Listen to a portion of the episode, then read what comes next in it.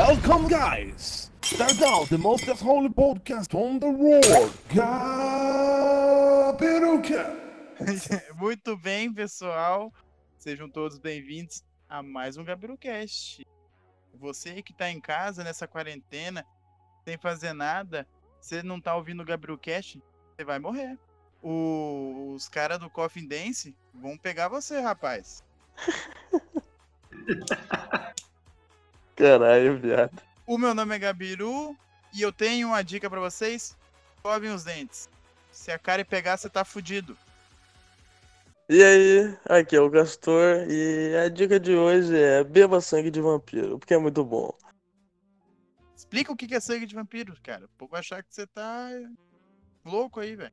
Cara, sangue de vampiro é um drink muito simples que consiste em gelo, Coca-Cola e vinho.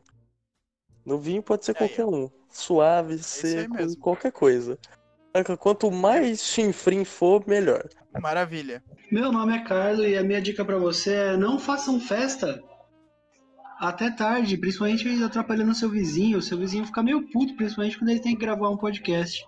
E aí você tá fazendo o cara festa, tá com problema. você tá fazendo festa na porra do meio da quarentena. Você vai morrer, sua família vai morrer. E Seu aí eu vou falar bem vai- feito. E é perigoso É. você morrer ainda, porque é do teu lado, tá ligado? Olha que arrombado, ele coloca a sua vida em risco. Irmão, se eu morrer, eu vou assombrar o cu dele. Ele tá fudido. se Meu eu Deus, morrer, cara. Tá irmão, certo. eu vou assombrar, ele vai ficar broxa pro resto da vida, irmão. Vai ficar cuidando do pau do cara. Carlos, o Carlos vai ficar enfiando o dedo no cu do maluco a eternidade, tá ligado? Pula pirata! O, o Carlos tá com um problema com os vizinhos dele aí. Então, se você ouvir uma festa no fundo, não é no Carlos. O Carlos tá seguindo certinho a quarentena. Caralho. Ô, vamos colocar no final desse episódio uns 4 segundos, uns 10 segundos de festa dos meus vizinhos. E eu estou, e eu puto. Mas, gente, de verdade mesmo, hoje esse programa é muito especial. É, a gente tá gravando hoje. Vamos ter um convidado especialíssimo. Eu queria convidá-los a conhecer o cara. Esse cara, vou falar um pouco da história dele pra vocês. Esse cara, com certeza, ele é o maior babaca que vocês já ouviram. Demais, cara. Vocês, vocês conhecem esse cara. Será vocês possível? conhecem esse cara. Será possível tão cedo? Tão cedo, nada, tão tarde. ser. Será? Vou, pa- vou passar ser. Será? o currículo desse cara pra vocês. Vou passar Não o é possível, não pode ser verdade, não. Esse cara, ele é muito conceituado na gastronomia. Ah, não é Detetor verdade. de vários cardápios, várias consultorias. Citadíssimo aqui no ser. GabiruCast. Seja bem-vindo, chefe Rafael Barbizan. E aí, seus arrombados? Puta que pariu, viado. E aí? Caralho, e aí, Rafão, como é que você tá? 100% babaca agora o podcast. Pá! Agora, Extremamente. É, é, é pra babaca, não é? agora chegamos. Então, gente, hoje, como vocês perceberam essa comoção aí, nosso convidado é o Rafael Barbizan, chefe de cozinha, nosso professor, o cara que ensinou eu, o Castor, a cozinhar. Tá ensinando o Castor ainda, eu vou falar, Exatamente. tá fracassando feio. Foi Nossa jantar de casa senhora. Castor, Nossa, não pôs sal no Eterno arroz. caralho. Foda, foda. Tô no O processo, tô no tá foda. processo. Feijãozinho tá gostoso. Bistequinha Ah, também. mano, coloquei sal em pouca quantidade. Eu coloquei sal em todos os processos, só que foi muito pouco. Faltou. Faltou, faltou. É aquele eterno medo de salgar o arroz, né, mano? Porra, a primeira vez que eu fiz um arroz salgado no trampo foi mó triste. Voltando aqueles pratos cheios de rango. do Castor, velho. Você salgou a comida, pá, nunca mais pôs sal. Não, Mas nunca o- mais salguei. Mas o Castor, você tá ligado que tem um jeito, tem uma solução pra quando você faz arroz muito salgado, né? Na verdade, eu não tô ligado na solução, não. Você, você vai lá e se mata. Você é um joga fora. É a única solução. O, o Rafa, pra quem não conhece o Rafael, duvido que você não conhece. Com certeza aqui em Maringá você já comeu um prato desse cara. O cara trabalhou em todos os restaurantes praticamente. Fez consultoria em vários. O Rafael Brizão é chefe de cozinha e consultor gastronômico. Vocês já assistiram um, um programa chamado Kitchen Nightmare? Pode Ou- crer. Pesadelo Kitchen. na cozinha? Hell's, Hell's Kitchen não. Hell's Kitchen, não? É outra coisa. É outra coisa. Ele é o Jacan de Maringá. Ele vai no restaurante e, e come o cu do dono e o dono tem que ficar de boa. Ele humilha as pessoas. É, é consultor que chama aí? Eu achei eu achava que você chamava de golor, irmão. Basicamente, cara. O, ele faz isso e ele veio compartilhar um pouco desse conhecimento com a gente. Muito obrigado aí, Rafa, por seu autoconvite de chegar em mim e falar assim, ô, me chama aí pra eu participar. Seja bem-vindo, Rafael. É, ué. O autoconvite aí, a gente tá Valeu. mencionando o nome dele aqui todo o podcast, desde o primeiro, e ele tá se autoconvidando. É Exatamente. que você que escuta o GabiruCast desde o primeiro, é, eles falam do Barbizan todo episódio. É que eu corto. Então, no quinto episódio, você ouviu muito do Barbizan, porque eu não cortei. Olha aí, Mas Barbizão. eles O cara, o cara tá cortando quando você é, Tá é nomeado. escondendo, mano. Tá Os escondendo. caras tá velho. escondendo as origens dele. Caralho, Rafão. Acho que só o refrigerante assim? garoto foi mais citado que o Barbizan aqui nesse podcast, velho. Exatamente, mano. É pau a pau. Refrigerante garoto Pau a pau e mesmo. Vocês vê, velho, é que nem Beetlejuice, né? Falaram mais de três vezes, tô eu aqui, mano. Na quarta vez, pode pedir. Já posso pedir o Pode gol pedir. já? Ah, Ou é a Mas música? Pede a música.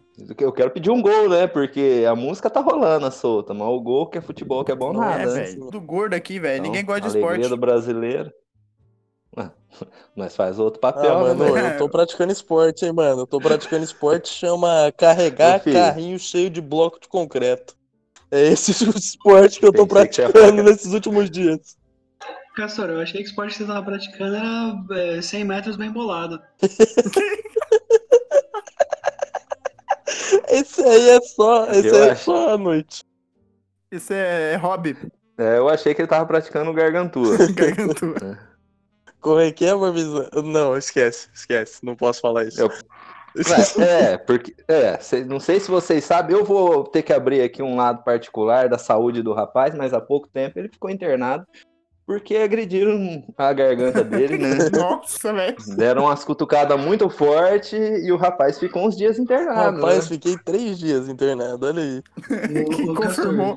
tem- você tem que, tem que aprender a técnica. Não é só sair assim, botando na boca. Tem, ainda tem toda uma técnica, irmão. É, porque você não tá ligado, né, mano? Minha mina é diferenciada, né? Meu Deus, cara. Vamos pro conteúdo? Vamos pro Vamos pro conteúdo. Vamos. Beleza, então. Rafa, você lembra quando você começou na gastronomia? Cara, assim, pra falar, quando eu comecei, na verdade eu sempre estive envolvido com, com cozinha, né? Eu sou descendente de italiano, né? Meu avô veio da Itália pro Brasil, então é assim, família muito grande, sempre reunido em volta do fogão e da mesa. Então a vida toda eu estive envolvido, mas profissionalmente é, eu comecei por volta de 2000. Já tem 20 anos nas costas. O cara é uma figura pública nata, né? Cara Sim, cara. fantástico. A dicção do. Meu Deus do céu. Puta que pariu. É, um dos primeiros que eu trabalhei é o falecido Habibs aqui de Maringá. né? Nossa, esse é antigo. Tá porra ainda. Esse é antigo Tá pra porra. porra, velho. Estive presente até na inauguração do Mufata, da João Paulino, né? Trabalhei lá também. Trabalhava na, na cozinha lá também. É, e eu lá eu tinha duas funções, né? Eu trabalhava como auxiliar de cozinha e supervisor de, de compras internas, né? Eu fazia as compras da padaria, confeitaria, a cozinha, a rotisseria e o açougue, né? O que eles precisavam para as produções internas, né? Para venda. Como- Além de lavar muita panela Isso aí sempre faz. e de vez em quando, é, e de vez em quando, quando as mulheres deixavam, né, eu ia preparar alguns pratos. É, então, né? mas peraí, co- como assim? Você, você conversava direto com, tipo, fornecedores de, de produtos pra, pra rapaziada, é isso? Isso, porque assim, no mercado, que nem hoje já não, hoje mudou muita coisa lá no fato, mas antigamente, para quem lembra, tinha aquela parte do restaurante interno ali, né? Hoje é um pedaço da panificadora ali, né? E tinha a rotisseria na frente, hoje é o shopping, onde tem até a. onde só tem a escada rolante ali, era um restaurante ali também, um, né? E um buffet. Só que era tudo preparado lá no mercado. E tudo que precisava para compras, eu fazia essa compra. Todos os fornecedores do mercado tinham essas linhas tradicionais para casa, né? Para o consumidor, e tinha a linha que é para empresas, né? Então são potes maiores. Aí eu negociava direto com esses fornecedores, Entendeu? né? Pegar um, um produto que desse pra gente para suprir as nossas necessidades. Pode crer, pode crer. Caralho, que É, cara, foda, né, mano? Lidar com fornecedor é punk. Ah, uma delícia. É uma nada, velho, era Uma suave. delícia, cara. Não, não, mas ali eu, ali eu trabalhava com os representantes comerciais, então era suave. Os caras que tinha que vender, né, velho? Então os caras abriam as pernas de vez em quando. Curiosidade, no caso, que vocês às vezes não sabem do Rafael Barbizan, o sucesso do Hangar Bar foi pro caso dele. Você sabia dessa? Rapaz, Ele foi dono Verdade. do Hangar Bar. é nada. Barbie que criou. Completou um dos sonhos de todo homem aí, foi dono de boteco. Exatamente. Olha só. Eu tenho vontade, hein? Eu tenho vontade de abrir. Ô, Não só de boteco, mas também de um paintball. É nada. É, eu tinha Caralho. o, é, eu tinha o hangar Isso bar, é novo pra mim. fui dono, é, fui dono do tático paintball e também de um lava-jato. Né, na- tudo na mesma época. É que vocês Caralho. não lembram, mas o Hangar Bar, ele tinha muito espaço. O Barbie aproveitou tudo esse espaço, montou Lava Jato e paintball. Nossa, mano. E aí o bar funcionava só à noite, durante o dia era lava-jato e paintball, é isso aí mesmo? É, durante o dia eu funcionava o bar e o lava-jato. E quando aparecia jogos durante o dia, quando tinha algum maluco que queria jogar no sol, eu abria o campo pros caras, né? Porque o campo de paintball a gente alugava por hora, né? Entendido. Então, aí a galera aí estourava lá dentro. Caraca. Mas antes do Lava Jato em si, eu tinha o, era o, o Hangar Bar e o Tático Paintball. E o espaço onde foi montado o Lava Jato, eu tinha um campo de treino que a polícia usava, né, com pra gente fazer os, os treinos táticos, né? Então era como se fosse uma casa, não tinha teto, era uma passarela que eu- a gente ficava lá em cima, né, o comandante da operação, e eu ficava lá em cima. E aí os policiais entravam, aí tinha várias formas táticas que eles usavam, né, para entrar, como, é como se fosse realmente uma casa dividida em uns cômodos, né? Então eles tinham um objetivo, cada treinamento tinha um objetivo. E aí eles entravam e arregaçavam, mas os caras, os caras é muito sem noção, mano, porque tipo assim, um marcador de paintball não é uma arma, né? É um marcador de paintball. Ele dá um, você não pode disparar a menos de 5 metros. Tem que ser uma de 5 metros para cima, para frente. Porque de 5 metros já machuca. A menos de 5 metros, arranca pedaço, né? Porque é uma pressão muito forte. Caramba, mas eles aí, treinavam um tempo, com a é. arma de paintball. É, com arma de paintball e com airsoft também. Meu Deus, velho. Não, mano, a, a pressão do bagulho hard. é, a pressão do bagulho é forte mesmo. Um pai de um brother meu lá em São Paulo, que era dono de um, tava arrumando uma arma e ela disparou. Sem nada, só a pressão da arma. Disparou no olho dele ele descolou a rotina, mano. Descolou a retina. Meu É, Deus. Descolou a retina, não a rotina. Descolou a retina. É, então. E ficou quase cego. Mudou a mano. rotina também, né? A rotina também. Mas ficou quase É. cego. Porque, mano, por um- só pela a, a pressão do ar do, da arma. É pra Você vê, rapaz. Coisa brava. Então, o Barbizan é desde 2000. Justamente o ano que o Castor nasceu. Nasceu Não, mais precisamente em nove. 2005. Castor, o jovem, Castor, o jovem do podcast. jovem mancebo. Young Que a Boy. gente tolera, né? A gente tolera o jovem, esse jovem É, aqui. é a cota jovem, né? É a cota jovem. É cota a que jovem. Ah, o podcast tem que ser jovem. Ah, beleza, Castor. Vamos trazer um. Chega aí. aqui. Vamos trazer um, tá aí. Tô aqui. Prazer, jovem. Mas, Barbie, É, ele já preenche várias cotas, né? Exato. Mas- É mais de um, é mais de um. ter. É mano, mais de a cota um, jovem. Vamos colocar no Instagram do, do Gabriel Cash um, um vídeo do, do Castor bebendo drink de babaca e fazendo slackline, que é a coisa mais jovem que tem. Nossa senhora. Camiseta florida. Mano, a coisa mais jovem que tem é longboard. Camisa florida, longboard e short de praia. Aí, ó, Castor, sua Olha só, cara. irmão. Que vontade de dar um murro. Sua cara, da ainda mais com esse cabelinho que você tá agora. É, ué, eu tô microfone já, tô microfone. Eu vou ser bem sincero que eu não entendi porra nenhuma do que ele falou. Porque você tem 60 anos, né, cara? É difícil. Pois é. É, então, ele tem uma Eu lista, tenho filhos mais velhos que ele, né? tem uma lista de empregos que não bate com a idade dele. Não, mano, real, pra caber todos os empregos que o Barbiza teve, ele tinha que ter uns 120 anos, velho. O cara é Nada, dessa não precisava de tanto, Pra não. caber, não, pra caber todos os seus empregos que você teve, mano. Ah, velho, a gente vai se arriscando. Na época eu era meio doidão, né, velho? Então, Meio, na época, tudo errado essa cronologia. Não, tudo é. é. Me- Porque a gente tem que ser humilde, né, velho? É, não pode ser muito louco. É, às vezes, né? É, né? É só um pouco. Não, louco. era meio louco, né? Só um pouco. Cara, mas assim, você lembra o primeiro restaurante que você fez consultoria? Nossa, velho, agora você me pegou. Não eu peguei não não, vou lembrar rapaz. o é primeiro velho. restaurante. Ah, então, então você Não falei aonde você pegou, velho. é? É, eu gosto pra É, caramba. então, é. Não quero deixar evidente aqui. Então, agora você eu não vou lembrar agora qual foi o Quase primeiro que que eu você fiz pegou ele de consultoria, novo, não, velho. Ué, Ui, você viu? rapaz. Quase que você pegou ele de novo. Você lembra, você lembra a primeira que deu certo? Cara, boa pergunta. O que que acontece? Não sabe de nada, mano. Porra. Nas minhas cons... não, é que eu, nas consultorias que eu faço, a gente sempre fecha um contrato. Uma das cláusulas do contrato não é uma cláusula do contratante, é uma cláusula, uma cláusula que eu coloco, que é de uma cláusula de silêncio, né? Então é de eu não prefiro, eu assim, eu não falo muito dos locais que eu trabalhei, a não ser que sejam pessoas que são amigas, conhecidas, que elas mesmas expõem.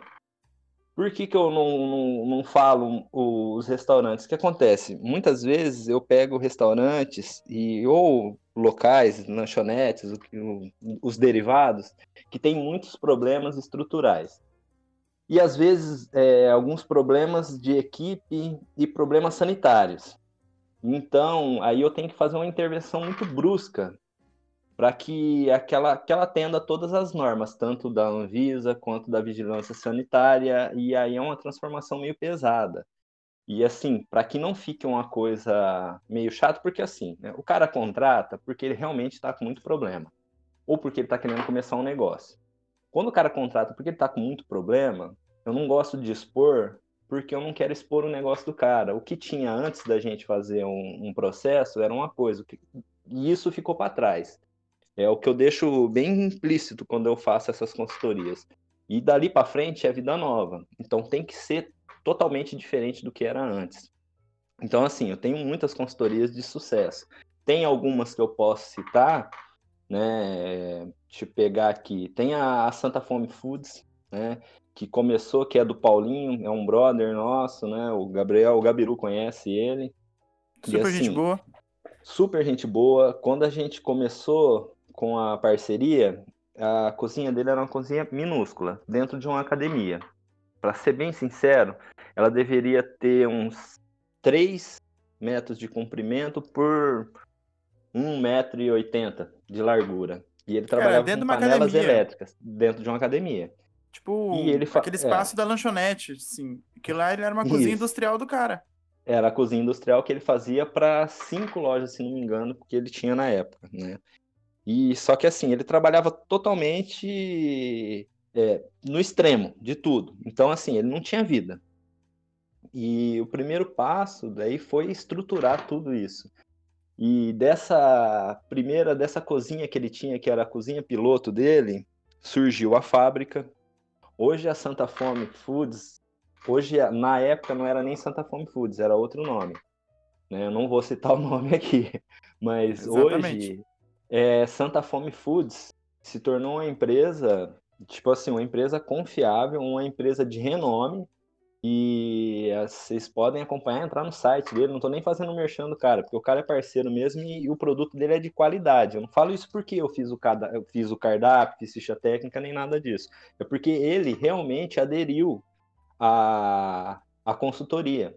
e colocou em prática tudo aquilo que eu fui passando para ele, todo o conhecimento. Então, assim, no caso da Santa Fome, foram vários, foram várias etapas, né?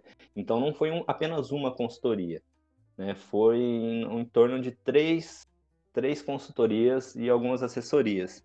Então, foi desde de, de a implantação de uma fábrica, a implantação de uma cozinha industrial, é implantar um sistema de almoxarifado, implantar a forma de desenvolver os pratos, né, as técnicas empregadas para desenvolver cada prato. E aí o dele é, são alimentos congelados, né? Se você entrar no site da Santa Fome Foods hoje, você vai ver a gama vasta que tem e a qualidade. Hoje ele é um dos poucos na área de alimentos congelados aqui de Maringá e região que usam ultra congelador.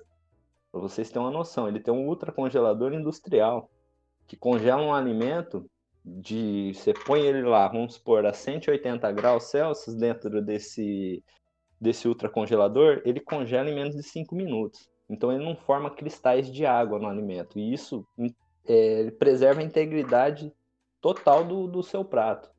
Então, assim, e é, foi todo um desenvolvimento. Aí entra também a parte do marketing, que foi fundamental para o sucesso dessa empreitada, que já é uma outra empresa, que é a, a empresa de um brother meu, realmente ele é meu brother, que é a Azurra, né, comunicações digitais e desenvolveu todo, desenvolveu o nome novo, desenvolveu o logo, desenvolveu todo o sistema, site, tudo que tem montado hoje. Para vocês terem essa noção, é só você entrar lá no Santa Fome Foods que você vai ver o padrão que ele tem hoje.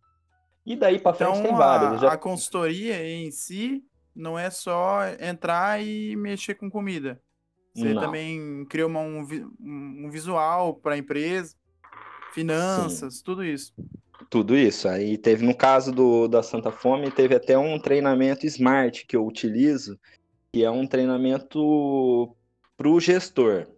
Então ele já é um, é um método, o nome do método é método Smart.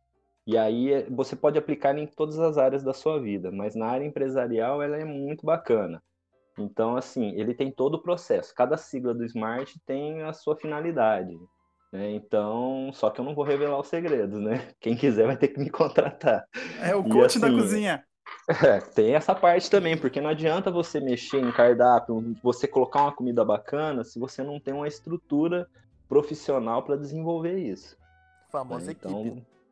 É, e a, e a equipe vem começa com o gestor, né? Porque tem que vir de cima.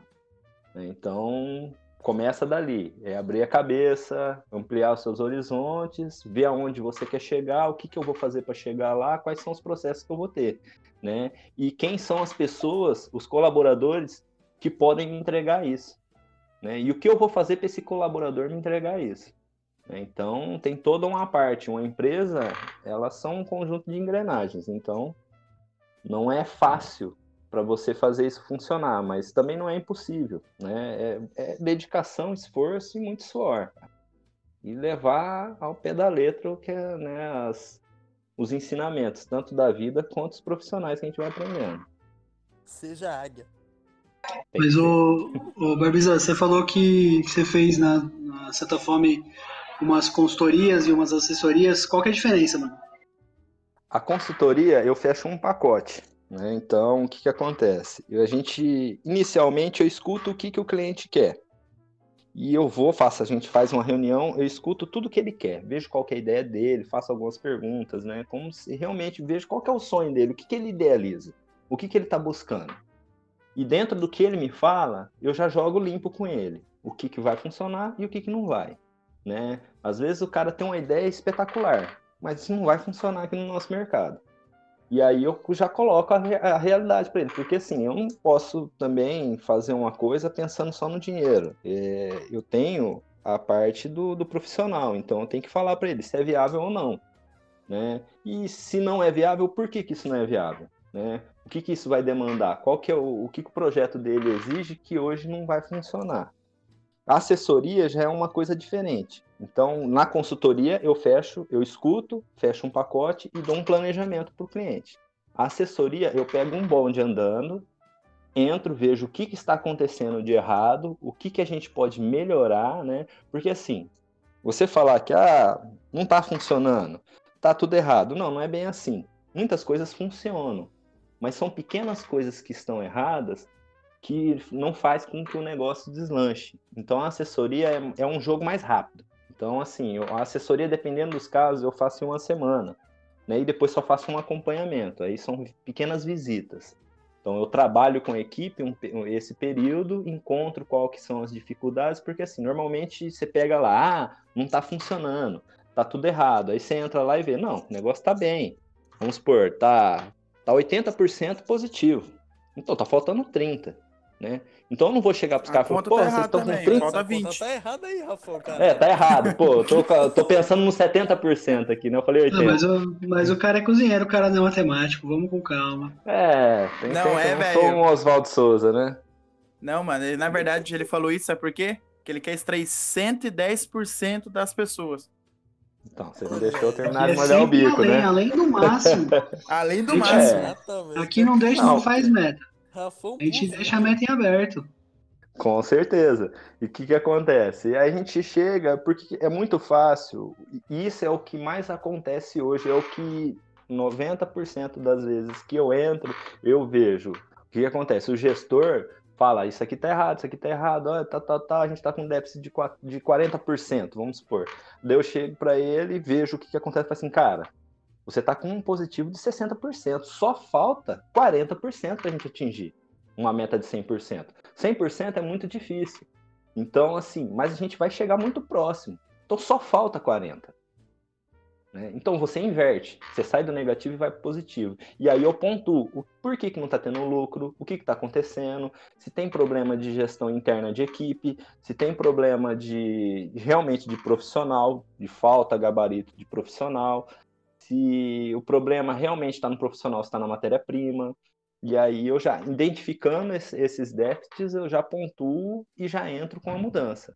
E aí vai do, do cara que me contratou. né? Ele aceitando, a gente faz, ele não aceitando, eu encerro a minha, essa, essa parte da assessoria, que é só realmente eu vou dar uma assessoria. E vida que segue. né? Agora a consultoria eu já fico um período maior com, com o contratante. Né?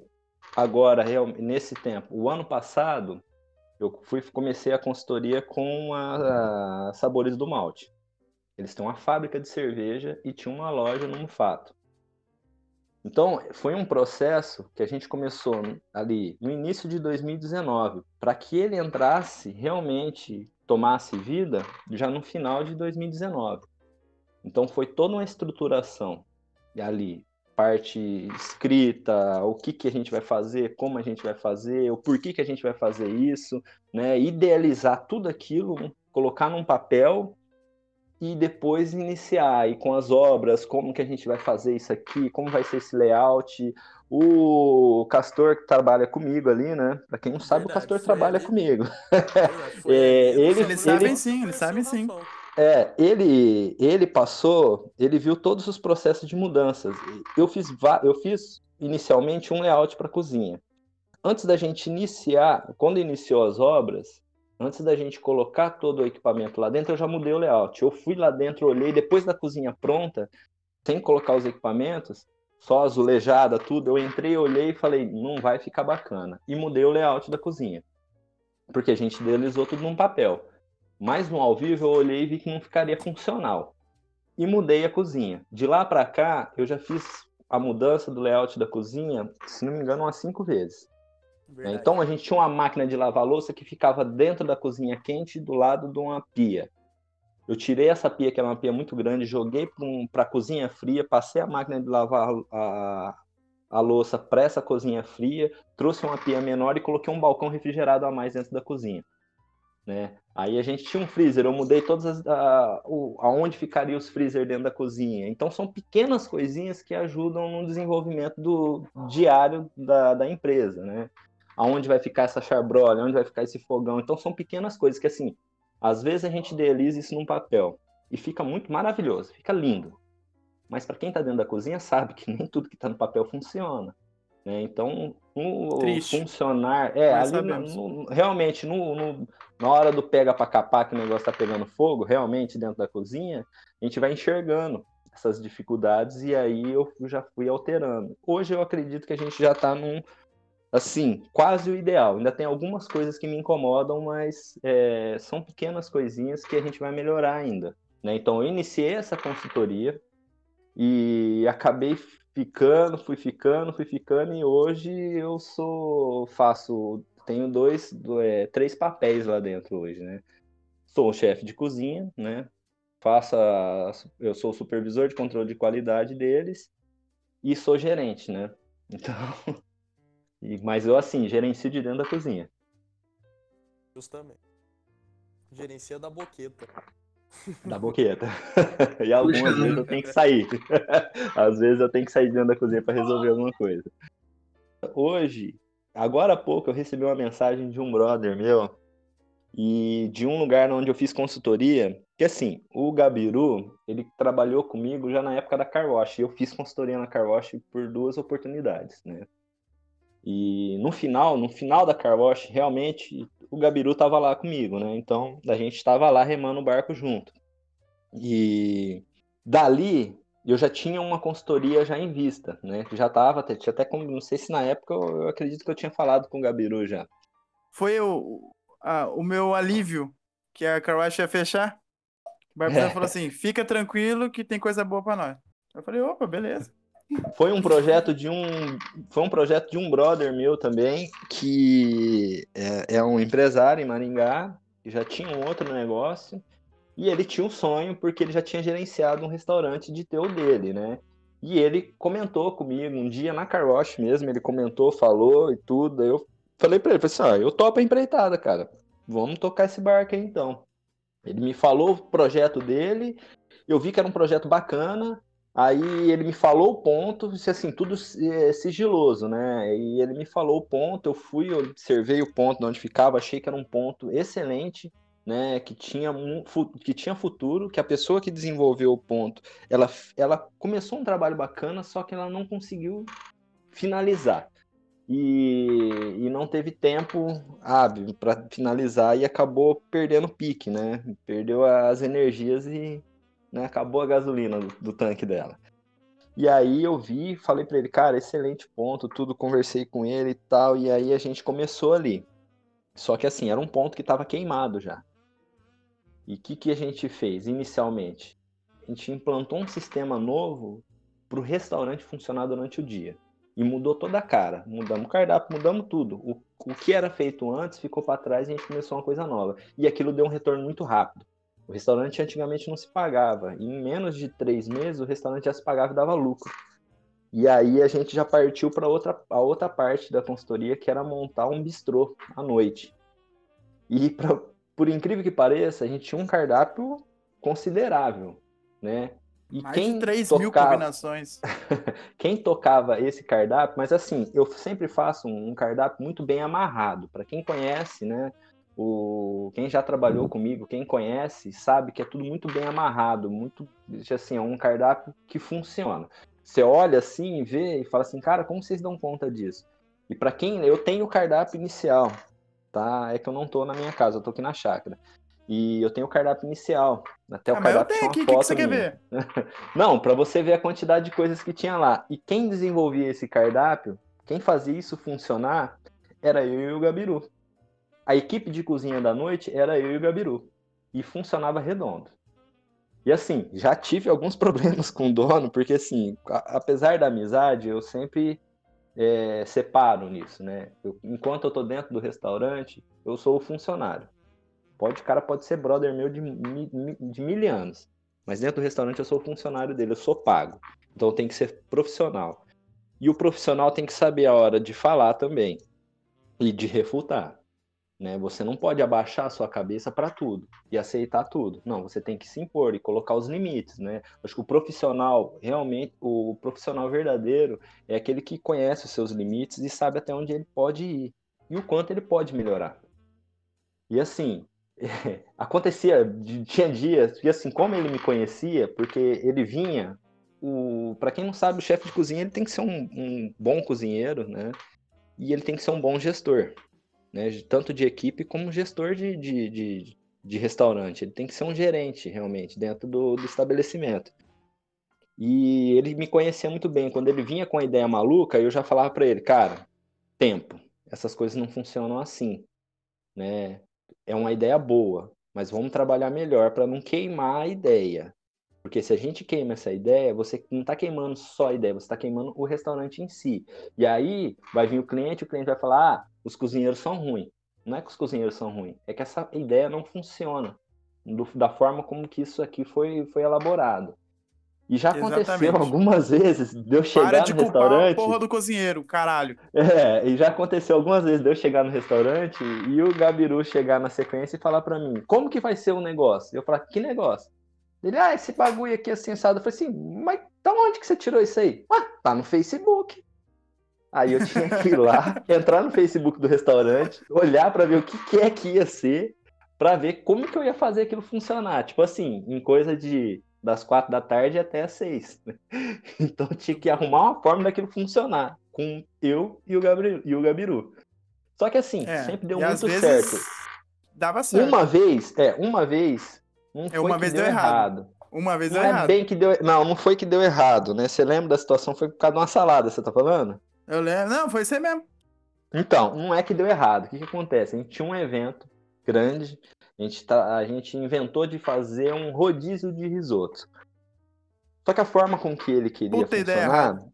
É, a, a forma com que ele queria funcionar não dava certo, porque assim, ele queria que o cliente escolhesse o que, que ia no risoto. E somando todas as combinações, era impossível a gente fazer aquilo. Porque assim, eram muitas combinações. E para você largar na mão do cliente fazer essas escolhas, vai dar uma merda muito grande. Porque o cara olha um monte de coisa e fala assim, ah, isso aqui vai ficar legal. E não fica legal. Tem muita coisa que não combina, né? E aí eu estudei tudo aquilo e falei assim, não, vamos fazer assim então. E aí a gente começou a fazer, cara, e deu muito certo. Só que teve um dia que a gente tava com esse evento e, e eu me lembro até hoje, era uma véspera de feriado. Eu já tava esperando aquele negócio lotar, e aí era eu, Gabiru, e nesses dias a gente chamava um, um brother para fazer a parte da louça pra gente. Normalmente era o Zói, o É, Jacão, Zóio, o Jacão ou o Zóio? o, é, o, é, o Jacão, o Zóio, quem que já foi também? Foi, O Eduardo, do o Duzão. Eduardo, ah, velho, já foi alguns, né? Até, acho que até o Poleto já apareceu lá, né? Não lembro, mas. É, não lembro Assim, também. foram alguns. Poleto E nem ia aí o que. É. Mas é aí que aconteceu. Nesse dia a gente tinha esse evento muito grande, já tinha muita gente lá dentro, e tinha um evento particular de um amigo do dono do restaurante. E tinha mais um assim, bagulho rolando. E aí tinha mais uma coisa rolando. Tipo assim, Tinha eram três três bagulho rolando eventos ao mesmo mesmo tempo. E aí o que acontece? O, Ah, eu, ó, o dono, era o cardápio o dono- aberto, era, era o cardápio, cardápio aberto. aberto. o rodízio e o evento do, do cara. Isso. E aí foi o que aconteceu que assim, foi uma salada na mesa pro cara e o dono veio falar, veio reclamar dentro da cozinha e eu já tava meio pistola. Só que o cara é gente boa pra caramba, velho. Eu assim, foi uma, uma, Rapaz. uma situação, foi um caso, né? Foi uma, um Mas acaso dia- a parte. E esse, esse dia, dia eu foi fiquei, realmente eu fiquei pistola. Eu acho que assim, que foi uma das poucas vezes que é, alguém me viu nervoso dentro do restaurante. E ele entrou dentro da cozinha para falar que, tava, que tinha passado vergonha por conta da salada que tinha ido pro cliente. Porque a nisso aí, mulher filho, do cara era médica. Era basicamente assim. Ah, porque a mulher é médica. Nossa, eu morri de vergonha de uma, uma folha de. É uma. uma... que, É que que era? foi Um prato alface. de salada com alface. Só tinha alface. Aí eu olhei, virei pra ele já pistola e não consegui me segurar. E falei: quem tá passando vergonha aqui dentro sou eu, porque você não pensa pra fazer as coisas e dá esse tipo de merda. E assim, só Ele- que daí eu já falei mais um monte de coisa, né? E ele, Ele falou, você ele colocou minha equipe em risco. Essas coisas. Foi, falei assim, é, daí eu falei, né? Falei assim, pô, você tá colocando minha equipe em risco, isso não se faz. Você é vergonha não do e poxa. É, E velho. ele ficou assim, ele ficou em choque na hora. E Ficou- saiu de dentro da cozinha. Saiu. E depois, só que assim, aí depois no dia seguinte ele veio me pedir desculpa. Daí eu pedi desculpa pra ele também. Falei que eu não deveria ter me exaltado, que, né, por mais que tudo aquilo que aconteceu, né, não compete a mim, como chefe e gestor de equipe, ter me exaltado. Poderia ter chamado ele lá fora e conversado. Só que tava pegando fogo, não tinha nem como, né? E aí, beleza, ele aceitou, mas assim, era uma proposta muito bacana e funcionou durante um bom tempo. Né? E é um restaurante excepcional, cara. Eu gosto muito do restaurante até hoje. Como né, fui falar porque assim, um brother meu me mandou uma mensagem agora há pouco falando que, pô, cara, pedi ali um prato lá, veio bem servido, uma delícia, cara. Parabéns e me elogiando por conta do, do, do cardápio que a gente deixou lá, que foi o legado que a gente deixou para trás, né? E assim, foi muito bacana.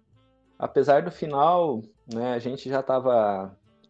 Tinha planos de ir embora do Brasil e tava tudo certo já para eu ir embora. E ele sabia que eu ia ir, e aí ele acabou resolvendo que iria parar com o bistrô, né? E ia ficar só com o restaurante de dia. E a gente entendeu, né? É a decisão dele. Que mim segue. foi um alívio, né? E eu já ia embora, só que assim, pra ver como são as coisas, né? Eu ia embora, aí por um acaso do destino, né? Eu acabei, por uma pessoa muito próxima a mim, pediu que não queria ir embora na época e tal, não sei o quê. E aí eu fui trabalhar com outra pessoa que eu conheço de muito tempo atrás, né? Que que, que todos os três que estão presentes aí conhecem, né? E nada. É foi aonde eu fui fazer uma consultoria também lá e assim, na verdade fui fazer uma consultoria, mas acabei aceitando um papel de de consultor de controle de qualidade, né? De consultor não, né? De supervisor de controle de qualidade. E nesse E assim, período, é nesse, nesse período, na hora que ramo, acabou, quando acabou esse, esse bistrô, eu segui carreira só. Foi. Aí Foi o carreira seguiu solo. carreira solo. E naí, mes- mesmo assim, ainda tinha uns projetos para colocar o Gabiru, mas não acabou que daí ele foi seguir carreira solo, daí ele começou uma, um processo bacana e eu achei que não era o momento dele, de eu chamar ele novamente, que eu achei que ele estava na hora também dele ter uma, uma dinâmica diferente, né? E Dele, dele para que ele crescesse mais também, né, como um profissional, porque assim, para quem o Gabriel começou comigo, ele ficava na Praça Fria, né? E, e, e aí e ele dominou a Praça Fria, muito fácil. E o cara que ficava no fogão era vegetariano. E aí um dia o Gabiru me pediu a oportunidade, né? Falou assim, cara, eu gostaria muito de ir pro fogão. E aí eu peguei e falei pra ele, me lembro até hoje, falei assim, você quer ir pro fogão? Ele falou assim, eu quero. Eu falei assim, beleza, cara, só que tem um porém. Pra você ir pro fogão, você vai ter que fazer uma comida decente pros funcionários. Quando você fizer uma comida decente pros funcionários, que a gente come e fala assim, nossa, que delícia, aí você vai fazer comida pros clientes também. E ele abraçou a ideia. Eu falei assim, então, tá, se não, que não me lembro na época, eu falei assim, ó, chega um pouco antes, né? Eu vou te ensinar a fazer o arroz, o feijão de uma forma prática e tal e tal, né? Que não vai ter erro. E aí ele, lógico, ele já sabia porque a mãe dele é uma cozinheira de mão cheia, né? E aí, só que daí eu ensinei algumas formas diferentes de fazer, algumas Até hoje eu só faço arroz daquele jeito. Que é, o- é prático pra caramba, né? É E assim, e aí o Gabiru foi para e deu muito certo, cara. Deu muito certo, tirando os pontos da carne que de vez quando ele errava, sempre mas assim, é, é a Ih, mano, paciência, você né, velho? caralho. Não, mas é é, a mano. paciência. Não, mas era Demorei muito paciência, pra né, aprender. velho? Era uma coisa. É, era é aquilo que eu sempre falava pra ele, né, velho? É tempo e temperatura, cara. Paciência. O jovem, ele tem essa questão de não querer ser muito paciente, né? É, na época eu o Gabriel era um jovem. Ah, É, eu era jovem. jovem. É, Eu era jovem. jovem.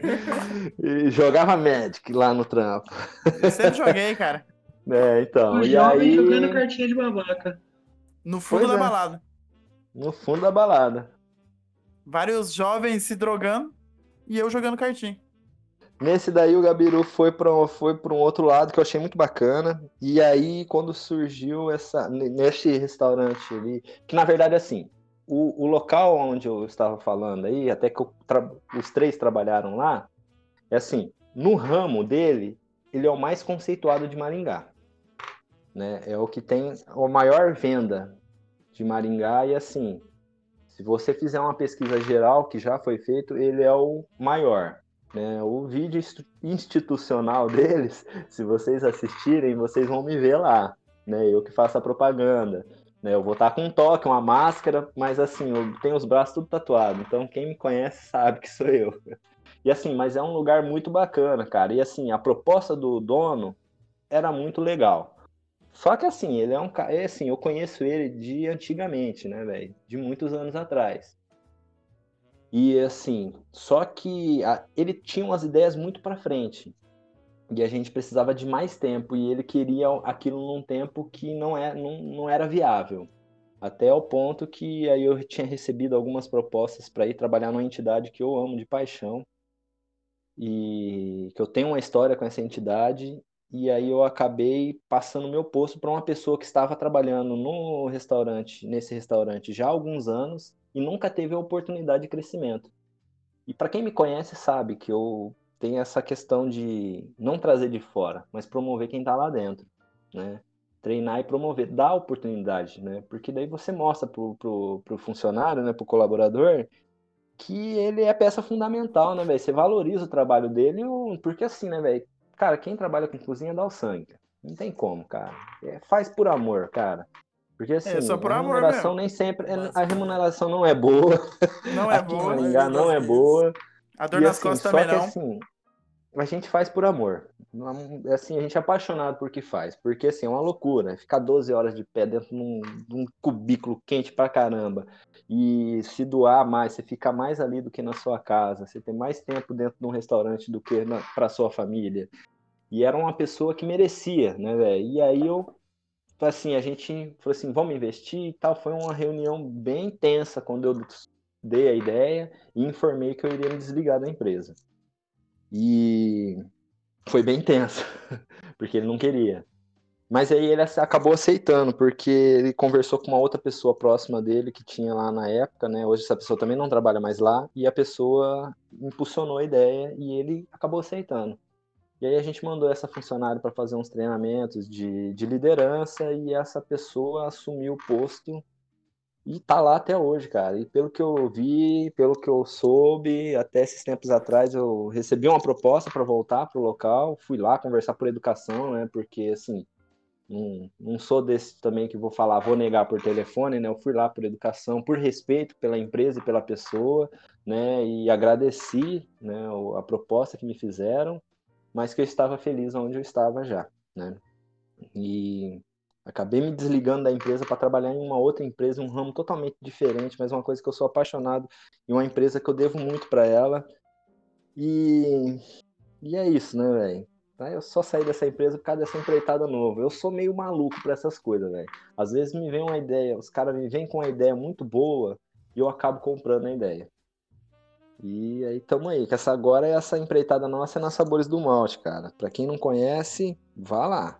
Porque é o seguinte, além das. A gente tem 36 tipos de cervejas diferentes, 90% ou mais, 98% do nosso cardápio de comida vai cerveja de alguma forma. Né? Pros amantes Então, da cerveja. pros Aí, amantes ó. da cerveja é um copo cheio. Não Você come cerveja, você bebe cerveja. bebe Cerveja. cerveja e É cerveja pra cima, né, velho? Basicamente, é nessa empreita nova do bar porque eu conheci ele. Olha aí que beleza. É, rapaz. Todo mundo aqui interligado. Indicação? Indicação de quem? Chefe Gabiru. O chefe Gabiru, certo dia, porque assim, pra quem não sabe, pra- não sei se eu já falei isso pra você, pastor, mas é assim, o Gabiru era o cara que era pra estar lá fazendo a, a minha função, né? A proposta eu fiz pra ele, né? É, Eu estava trabalhando na outra, é, eu estava trabalhando nessa, nessa entidade, né, onde eu tinha um cargo lá, né, e assim, eu devo muito para essa empresa, sou apaixonado por eles, pelo trabalho que eles desenvolvem, né, e e aí eu recebi a proposta e tal, e fui conversando, e a primeira a pessoa que veio na minha cabeça foi o Gabiru.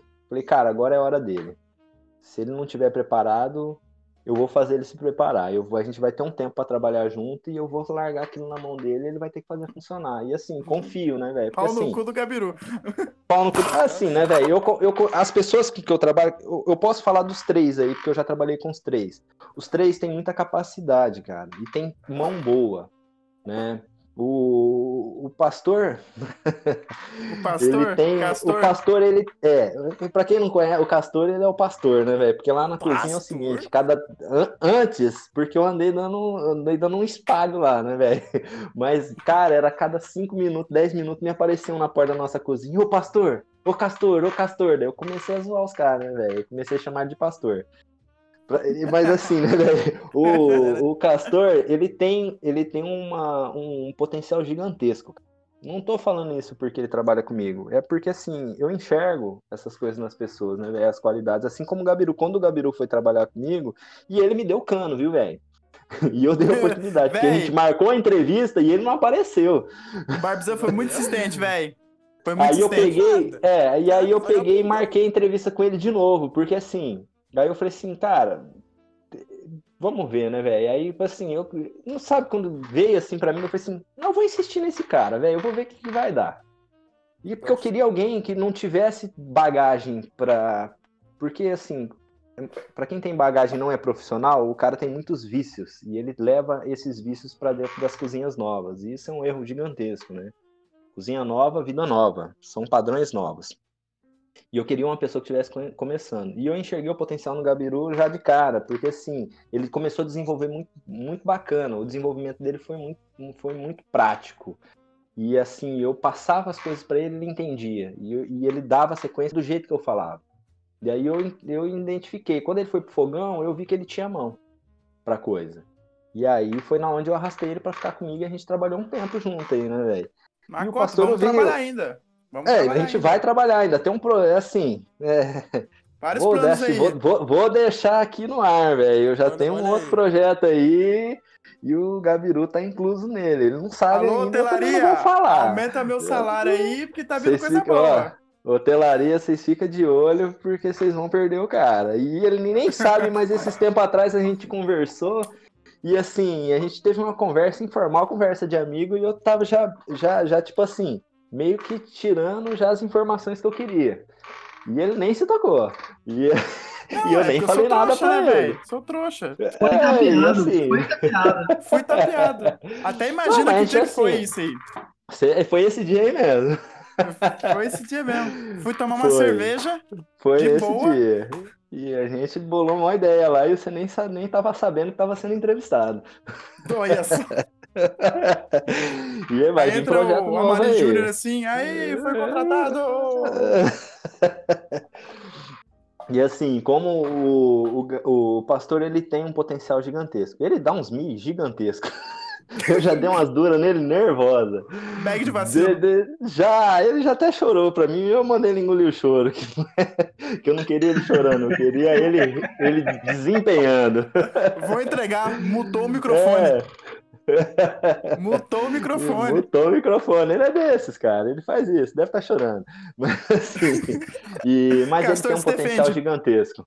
O Carlos, o Carlo, quando Carlo. eu conheci ele, o Carlo, quando eu conheci ele também, foi assim, foi um, jogaram no meu colo, praticamente. Não literalmente, né? Mas foi De assim. outro estado ainda, bem- né?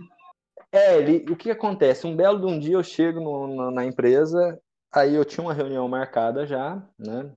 E assim, para que eu não ficasse na mesma sala que o proprietário, a minha sala, ah, eu não quis ficar numa mesa junto na mesma sala. A minha mesa ficava. ah, Eu tinha uma sala particular, né? Longe da dele. E aí a gente tinha essa reunião marcada, e essa reunião a gente, eu cheguei lá, ele falou assim: contratei um cara. Eu falei, como é que é? Ele contratei um cara. Eu falei assim, mas você contratou já? Falei assim, contratei. Eu falei assim, mas sem eu entrevistar? Ele, não, o cara tá vindo de São Paulo, não sei o que. Eu falei assim, você trouxe um cara de São Paulo para trabalhar aqui? Ele é. Eu falei assim, o que, que você prometeu pra esse cara? Porque daí eu já fiquei preocupado. Eu falei assim, cara, ele trouxe um cara lá de São Paulo, o cara tá saindo lá da casa dele, em outro estado, daí longe pra caramba. O que, que, que, ele tá, vai prometer pra esse cara? Porque assim, ele já tinha prometido algumas coisas pra uma outra pessoa que tava lá. E aí, né, velho, eu falei assim, meu Deus do céu. Aí quando o cara chegou, conversei com ele e tudo, falei assim, não, né? Até perguntei na época, ele ainda falou pra mim que fazia uns eventos medievais, cara. Coisa e eu fina. interessei, e a Conheci o gente conversou um pouco, até, é, a gente conversou um pouco a respeito daquilo ali, né? Mas assim, mais pra gente se conhecer, porque ele já estava contratado, eu só queria realmente ver, co- conhecer ele, ver como é que ele era, né? Se era uma pessoa de cabeça aberta e tudo, né? Gostei muito do papo que a gente teve, foi um papo bem breve e a gente foi pro trampo, né, velho? E ele desenvolveu muito rápido também ali, velho, que ele tinha falado pra mim que não é, a área dele era outra. Mas assim, a pessoa que fazia a montagem dos pratos em si, é, fazia muito bem. Só que o Carlos fazia muito bem e, tipo assim, enquanto o cara fazia uma excepcional, o Carlos fazia duas. Quando eu vi aquilo, eu falei assim, cara, não tô acreditando que esse cara tá fazendo isso. Véi, e assim, pra quem pensa que gordinho não tem agilidade, sim, velho, a gente pode não ter locomoção. A, a locomoção Você- você pode não o ser gordo. ágil, né? Você aí em casa que olha o gordo e você fala, ah, esse gordo é preguiçoso. Chupa, seu arrombado. Chupa. Gordo na cozinha não é isso. preguiçoso não, ô cuzão. A gente Cara, manja. A Você gente que é gordofóbico, pau no seu cu. Bem isso. E eu lembro, cara, teve um dia que a gente tava numa reunião e eu acredito que tava eu, o Carlos e o proprietário da empresa. O proprietário da empresa falou uma coisa pro Carlos que eu esperei o Carlos sair pra eu dar uma nura no cara, velho. Tipo assim, ele falou pro cara, não, mas você faz uns exercícios, não sei o quê, né? Vem andando de lá da sua casa pra cá e não sei o quê, velho. Na hora que o Carlos saiu, eu falei assim, você não fez isso não, cara. Você não tem juízo nenhum na sua cabeça. E que não sei o quê. Não sei se o Carlos lembra disso, velho. Cara, esse E é o assim- proprietário mais filha da puta que eu conheço. Ele Não, financiou mano, o cara é uma gente bike boa. pro Carlo. Ele Mano, não. todo- Em questão gordofobia, ele é um cuzão. Em questão gordofobia, ele é um velho. cuzão. Porra, ele descontou do salário do Carlo mensalmente uma bike que ele nem queria comprar, man. Porra, vai se fuder. Isso é uma puta Não, não, velho.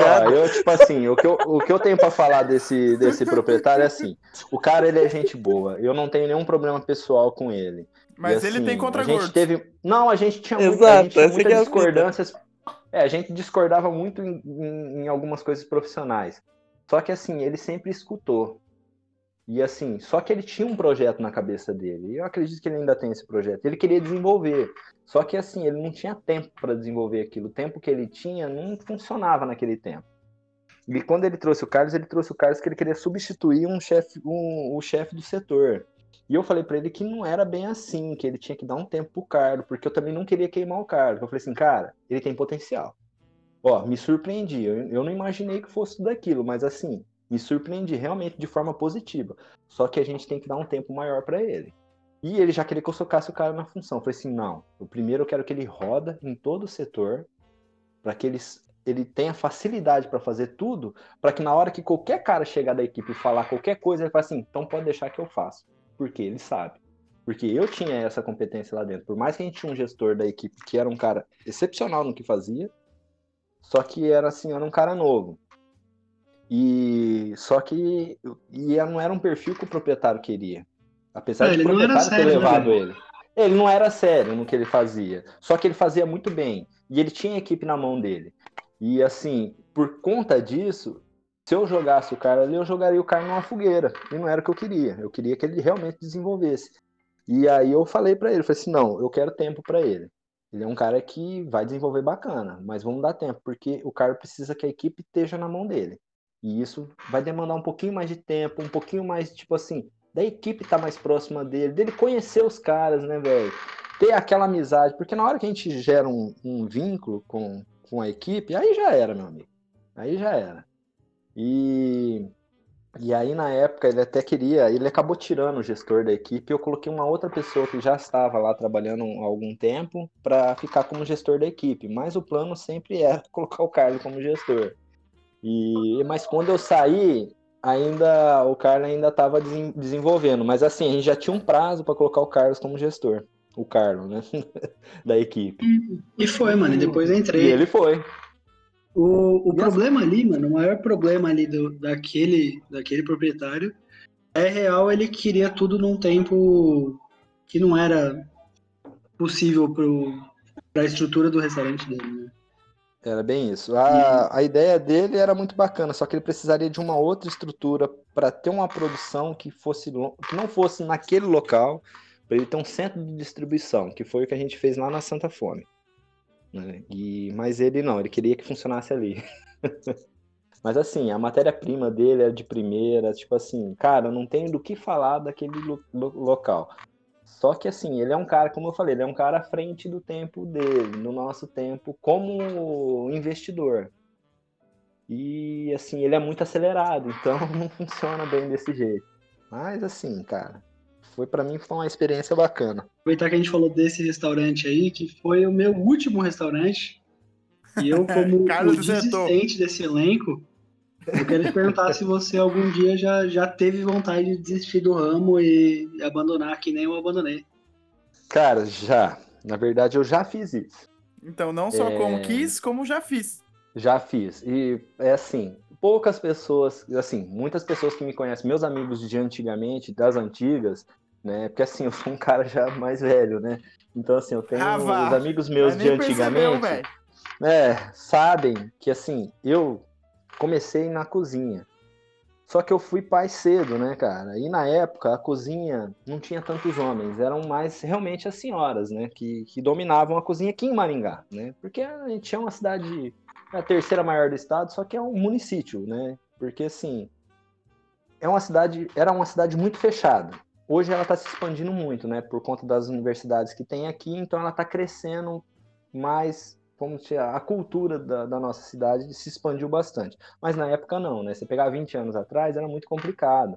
Então se pagava muito pouco. Na época o salário mínimo, ah, velho, agora se não me engano, era 250, 260 reais.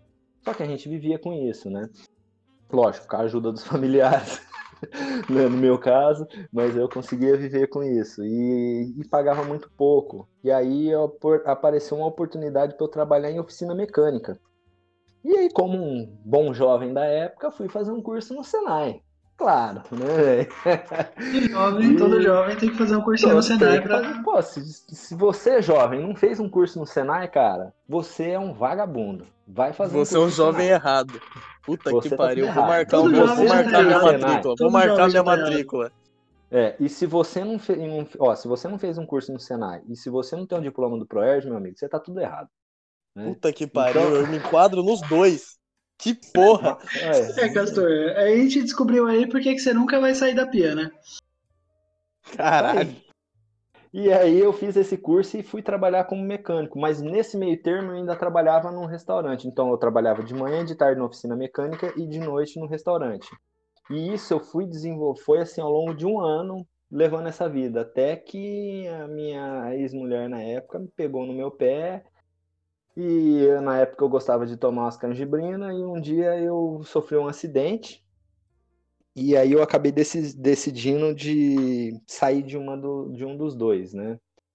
E abandonei o restaurante e fui trabalhar só na oficina e, e recebi uma proposta na época para ir trabalhar numa concessionária grande aqui de Maringá e fui para lá, onde eu fiquei alguns anos lá. Aí saí, fui trabalhar para um outro amigo meu em uma oficina mecânica, só que assim, aquela vontade de estar dentro da cozinha nunca saiu, né, velho? Ela continuou. E em 2008, 2007, 2007, foi aonde eu estava juntando dinheiro e resolvi investir, voltar para sair da oficina mecânica, porque eu estava meio assim, a oficina pagava bem, o mecânico na época ganhava bem. Só que era sempre uma dor de cabeça. Então a gente passava um orçamento pro cliente, era aquela choradeira, ah, que não sei o quê, ah, mas tudo isso, ah, que não sei o quê. Aí vai aquela coisa, né? Lógico, quem tá pagando quer um desconto, né, meu?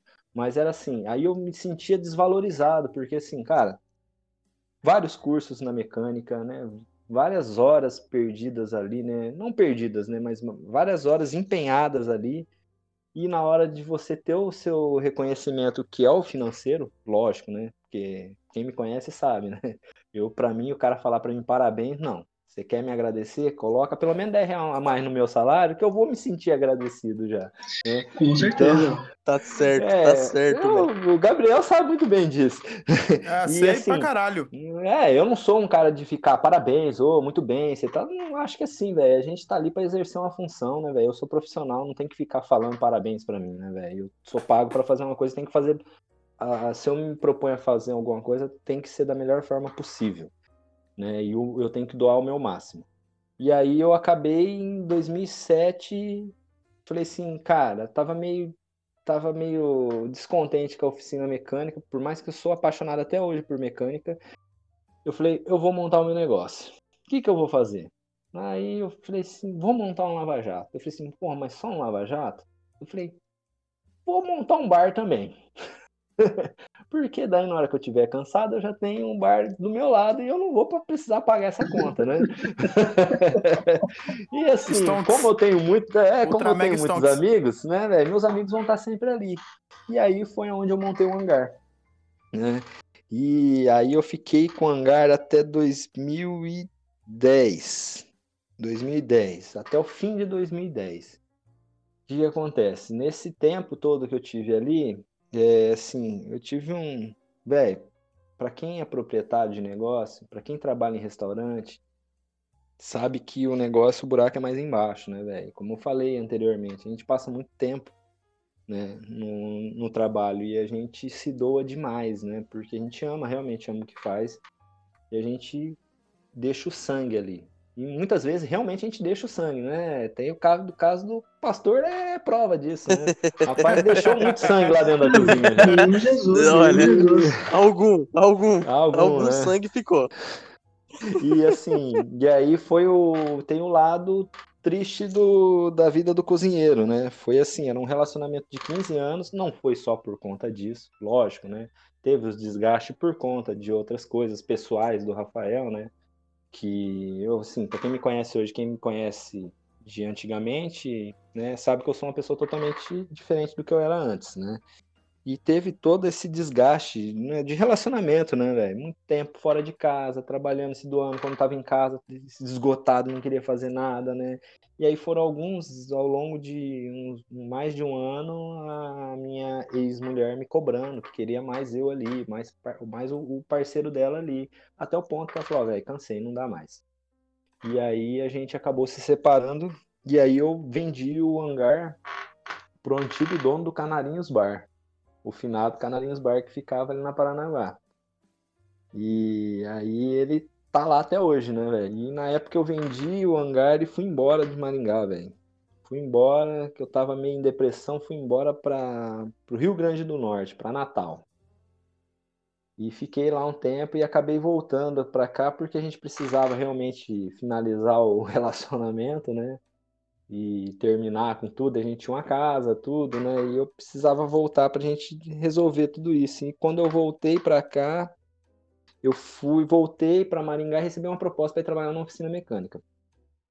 E voltei para essa oficina mecânica, vim pra Maringá só pra resolver e ia voltar pra Natal. Acabei ficando nessa oficina mecânica um tempo, só que daí eu, né, me adoeci, depressão e outras coisas, onde eu tive que acabar passando por uma in- uma internação, né, e por conta de eu ter desenvolvido alguns vícios também ao longo dos anos, né, e porque assim, o cozinheiro normalmente sempre tem algum vício, né, porque é Complexo. Sofrido. E aí eu acabei, foi na onde a gente teve essa separação e eu fui, passei por um, pela, por essa internação, né? E quando eu me recuperei, eu voltei e falei assim, eu vou voltar pra cozinha, cara. Eu era feliz na cozinha. E vou voltar do zero. E fui fazer uma entrevista num bistrô, que na época era um dos bistrô mais conceituados de Maringá. E fui e falei que eu não tinha experiência. Falei, não, não tenho experiência. Porque eu não queria, né? Eu queria começar do zero. Realmente, eu queria começar, né? Construir uma história diferente, uma história nova. E comecei como auxiliar de cozinha nesse bistrô. E, assim, foi muito rápido a minha ascensão também. Aí de, eu já dominei a praça onde eu estava, que era a praça de carnes, e já fui pro fogão e desenvolvia todos os pratos que a gente tinha no cardápio e recebi uma proposta para assumir um outro restaurante, aí como chefe já, e sair desse restaurante para ir da onde desse bistrô para ir para esse outro e esse outro ela tinha uma rede na verdade ela tinha mais de um e eu era o cozinheiro chefe dela que era o responsável pelos dois restaurantes de Maringá. E aí nesse tempo eu recebi algumas propostas né até uma do casarão e aí acabei recebendo uma outra proposta de um outro bistrô que cara tinha um plano espetacular e eu amei a ideia do cara. Falei vou trabalhar com você cara vou gostei do seu do seu projeto cara era um projeto bem audacioso, assim, uma coisa bem para frente. Eu queria fazer aquilo já há algum tempo, que era a gente ia trabalhar com cardápio que eu ia desenvolver e a gente ia trabalhar também com um cardápio aberto. Que como seria isso? O cliente queria comer alguma coisa não estava no cardápio, eu ia lá na mesa conversar com o cara. Mas tá, o que, que você quer comer? Você quer comer alguma proteína? Você quer comer algum carboidrato, alguma coisa? E nessa aí desenvolvi uma conversa com o cara rápido. Vou te surpreender. Voltava para a cozinha e preparava alguma coisa pro cara no que ele estava querendo mais ou menos na ideia. E era, era uma coisa que eu queria fazer, né? E assim, foi bacana, deu certo. Até chegar o pagamento. O, o A normal, gente né? combinou um salário, aí no dia do pagamento, o dono do restaurante foi viajar. Eu já achei estranho. Na hora de receber o pagamento, a esposa dele foi me pagar e me deu um cheque. Na hora que ela me deu um cheque, eu olhei e fiquei sentado, continuei sentado. E ela, tá tudo certo? Eu falei assim, não. Cadê o outro cheque? Ela, que outro cheque? Eu falei assim, ó, aqui só tem metade. Não, é isso aí. Eu falei assim, não, não foi o que eu combinei com seu marido. Seu marido me fez, é, é o dobro disso daqui. Então tá faltando outro cheque, que é a outra metade. E aí, ah, velho, eu sei que esse cara ficou uma semana longe do restaurante. Esse restaurante ficava ali na 15, viu, velho? Na 15 não, na Tiradentes, era um bistrô que tinha ali. E aí, conversa vai, conversa vem, aí liguei pra esse cara e vai, vai, velho. Passou uns três dias, me pagaram. Parcelado em duas, em duas vezes o restante.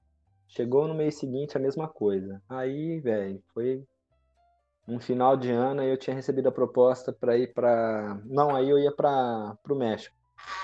E, e, aí eu sei que eu cheguei lá dia para trabalhar de bermuda, chinelo e camiseta. Daí o cara falou, ô, e daí? Tô, mas você tá de bermuda? Eu falei assim, então, só vim para te comunicar que eu não entro mais na cozinha. Pra gente manter a amizade, eu, eu decidi que eu vou me afastar, porque se você não vai cumprir com o combinado, não tem o que eu fazer aqui dentro, porque eu não vou estar feliz, eu não vou conseguir desenvolver bem, vou acabar queimando seu restaurante e não é isso que eu quero, né, velho? Eu quero pelo menos sair daqui de cabeça erguida. E acabei saindo e um chefe de cozinha americano, norte-americano, assumiu lá no meu lugar.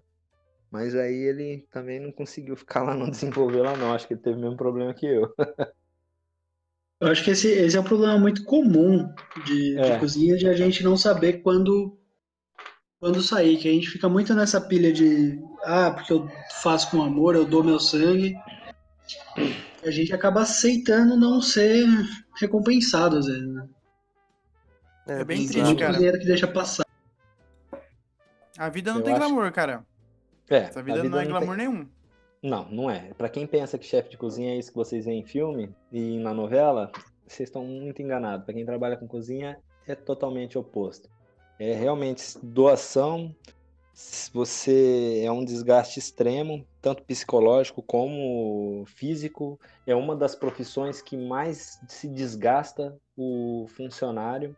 Isso é uma pesquisa, né? Eu, como consultor e como gastrônomo, eu tive que estudar muitas coisas, né?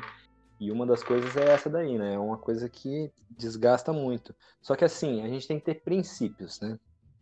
E os princípios parte até dos pessoais. Então você tem que ter princípio com você mesmo. Começa por aí. Pra você ser um bom profissional, você tem que ter os seus princípios né, de pessoa e de funcionário, né, de profissional. E tem que ter os princípios e o legado da onde você está. Então você também não pode ficar abrindo mão dos seus princípios. Nessa oportunidade foi aquilo, né? É, eu não me senti ofendido, eu entendi que ele tinha uma certa dificuldade financeira para honrar o combinado. Só que eu tinha o meu princípio, que assim, eu não estava desempregado. Né? Então ele foi atrás de mim. Eu tinha recusado uma outra proposta excelente do, de, de um restaurante da 15, né? que é um pioneiro em Maringá. E fui trabalhar com ele. Então, assim, é, eu não poderia me desvalorizar e aceitar que, assim, a gente combinou um salário e você vai me pagar metade e eu vou abaixar minha cabeça e vou aceitar, não. Eu prefiro passar um pouco de dificuldade. Eu não digo que isso seria um orgulho, mas sim os princípios, porque se eu não tiver princípio comigo mesmo com as minhas ideias, eu vou acabar ficando é, decepcionado comigo, vou me decepcionar com o trabalho e não vou conseguir desempenhar mais da melhor forma possível, não vou conseguir doar de coração 100% para aquele estabelecimento. Então, por princípios, eu, eu, né, assim, eu vou entender que o Rafael não, não, não, merece isso e, e que eu tenho um potencial melhor e que realmente eu mereço mais do que isso. Então, eu não vou me desvalorizar. Né, gente? O- A palavra correta é essa. Não posso me desvalorizar. Eu tenho que valorizar o meu profissional, eu tenho que valorizar a minha pessoa. Né? São, cara, para quem trabalha com cozinha, não acha que você vai. esse glamour não existe. Né? Então, assim, são realmente anos de dedicação para você ter um status bacana, para você ter um salário bacana, né? Para você assim ter um desenvolvimento bacana, né, velho? Então, para você ter um reconhecimento. Então, você tem que ter os seus princípios sempre ali, velho, e ser fiel a eles, né? Porque não é fácil, cara. É- Você aí que é cozinheiro tá ouvindo a gente, é lição de vida pra você. Não Primeira desista, velho. coisa, primeira coisa, não desista, se valoriza e segunda coisa, vai tomar no seu cu. Basicamente. E viagem. você vai abrir mão de muitas coisas, velho. Você vai ter que tomar decisões que você não vai gostar. né? É uma coisa que eu pego muito no pé do pastor aí, velho. Já cansei de falar É, pra ele. mano. Falei, cara, você tem que abrir mão de algumas coisas. E o nome disso é, é, é assim. né? Não vou nem usar os termos técnicos, mas é o seguinte: se você quer, almeja alguma coisa, se você quer alguma coisa, e eu sempre falo pra ele, faz, o que, que você quer pra daqui a um ano, Castor? O que, que você quer pra daqui três anos? O que, que você quer para daqui cinco anos? Aonde você quer estar? O que, que você quer ter? Como você quer estar daqui para frente? Então, cara, começa a abrir mão de algumas coisas, né? Abre um pouquinho mão de balada, abre um mão um pouquinho do, de, de alguns prazeres que você gosta, mas que pode implicar em, em algum, eh, tipo assim, em te, em te prejudicar de alguma forma dentro da empresa, dentro do Pode ser profissional jovem, filha da né, puta. pode, pode Não deixar, seja né, jovem. Né? Então, assim, pode atrapalhar o seu desenvolvimento. Então, assim, abra mão hoje, velho, porque você vai colher isso lá no futuro. Quando eu comecei, quando eu voltei, né, assim, eu tenho um bom relacionamento com a minha ex-mulher até hoje, né? E quando eu voltei, que eu falei pra ela, ela falou assim: você vai voltar como auxiliar de cozinha? Eu falei assim: eu vou. E é o seguinte, eu vou te falar. Eu vou abaixar minha cabeça porque eu preciso diminuir para que eu possa chegar num lugar que eu quero. Mas em pouco tempo, você vai me ver até na televisão. Eu falei para isso para ela e ela falou assim, ela, eu pensei que ela ia dar risada. Eu falei assim, eu acredito em você. Você tem potencial. Mas você vai conseguir abrir mão de muitas coisas para isso? Eu falei assim, vou. E eu me dediquei, cara. Foram alguns anos ali que eu não saía nem de casa, bicho. É... E eu, assim, era casa, faculdade, faculdade, trabalho, casa, trabalho, e assim, minha vida era isso. Eu não saía, ficava sem ver meus filhos, né? É, é, hoje eu tenho mais uma pequena, mas na época eu só tinha os meninos que estavam aqui comigo, né? E que é o Aaron e o Raul. Um beijo para vocês. Amo vocês. Forte abraço. né? Abraço, abraço pro Aaron e beijaços pro Raul, cara. Saudade desse piá. Então, Raul, assim que possível, estará conosco aqui no Brasil de novo, né? Concluiu os estudos lá em. Londres e vai, e vai ser uma honra ter ele aí, velho. O moleque é foda. Literalmente, Ele é, velho. ele é foda. O bicho me assim- fez. Me deixou bêbado. Fazendo umas caipirinhas pra mim. O cara socou até carvão na caipirinha. Caralho. Ô, bebe aí, Gabiru, bebe aí. Gabiru. Fiquei trilouco. Bebi, bebi. E o Gabiru ia. E eu ia, velho. Então, Foda-se. mas foi, é, mas foi assim, velho. Eu me dediquei, realmente me dediquei a abrir mão de muitas coisas, velho. Abrir mão de estar com as pessoas que eu gostava, abrir mão de estar com bala, em baladas com amigos meus, de diversão realmente, e me empenhei, né, para desenvolver o profissional Rafael, porque assim, eu precisava ter uma identidade de, de um, um gestor. Um cozinheiro já era, mas assim, eu tinha que saber o que, que eu queria e o que, que eu não queria. O que, que, eu, o, que, que o gestor Rafael como ele seria dentro de uma equipe e o que, que o gestor Rafael não poderia ser dentro da equipe, o que, que eu não toleraria, né? Para quem trabalha comigo sabe que eu sou um cara cabeça aberta, que eu sou um cara suave, que eu sou assim um cara que é aberto para todo mundo, velho, pode chegar conversar comigo, né? Eu não faço distinção para mim assim. O ser humano ele é igual a mim em tudo. Né? A única diferença que eu tenho de um ou outro, qualquer outro col- colaborador meu ali é que eu tenho um pouco mais de experiência. Só isso, cara. Mas ele é um ser humano. Atrás do profissional tem um ser humano. Então, sempre quando eu vou conversar com, com os meus colaboradores, eu falo, falo assim, cara, eu tô falando do seu profissional, não tô falando do seu pessoal. Então você não leva isso pra, pra persona. Não é, não é você, mas o seu profissional. Todas as vezes que eu vou pegar no pé, eu, eu falo isso. Né? A grande maioria das vezes, né? Só não falo quando o cara já escutou eu repetir isso algumas vezes, né, pastor? E Caralho. é, Crítica. não, né? O que acontece? Então, assim, eu só tenho um pouco mais de bagagem, mas assim, hoje, né, eu sou, um, velho, quem me conhece sabe que eu sou um cara tranquilaço, né, velho? Sou um cara, procuro ser o mais humilde possível, né? E hoje, assim, como profissional, né, eu tenho um status bacana na- aqui na região, né? Então, assim, eu alcancei muitas coisas que eu queria e coisas que eu não imaginava. Mas é assim, velho. Quem escutou o último podcast sabe, mano. Né? Foi o que os caras falou, velho. É dedicação, cara. é, é dar o seu sangue, velho. É abrir mão de estar de, de, de tá ali realmente, que nem ali. Pô, o mano abriu mão de três férias consecutivas para desenvolver um projeto, né?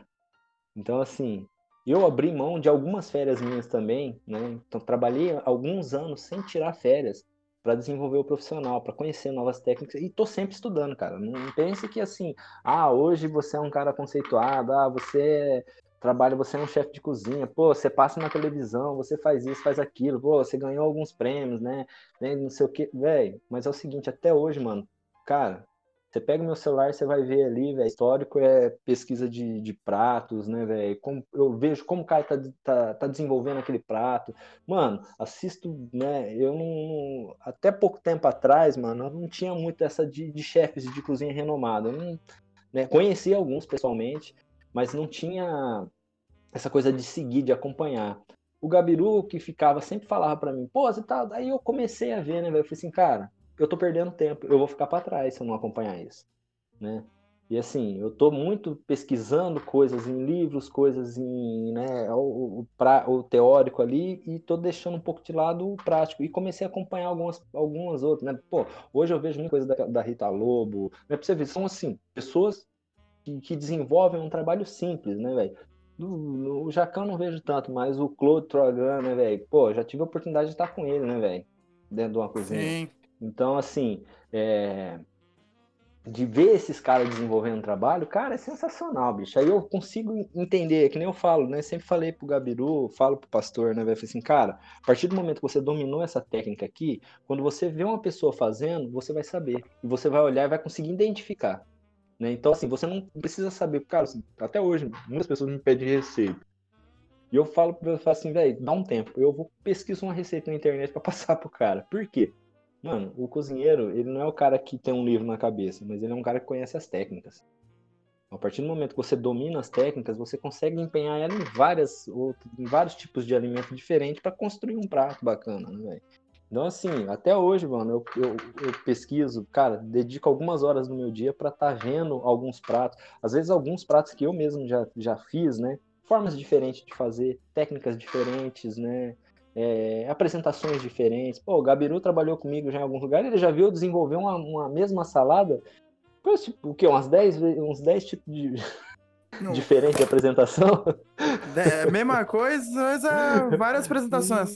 Várias apresentações diferentes, né, Sim. E assim, sempre procurando o melhor, né, velho? Agradar o cliente, agradar, né? A me agradar, ter aquela satisfação de saber. Cara, uma das maiores satisfações que eu tenho é eu preparar um prato, ir pro salão, esse prato voltar vazio, velho. Assim, uhum. mesmo. E quando volta com comida, eu vou perguntar pro cara, o que aconteceu? Eu falei assim, cara, o cara falou que tava maravilhoso, só que ele não deu conta de comer tudo. Cara, eu fico feliz, cara. Eu ganho dia quando o cliente fala isso, mano. É aquela coisa, né? Elogia o cozinheiro lá, né? Ô, Gabriel, é, você tá lindão hoje. Parabéns, Carlos. Você é muito bonito. Você tá ligado? É muito bonito.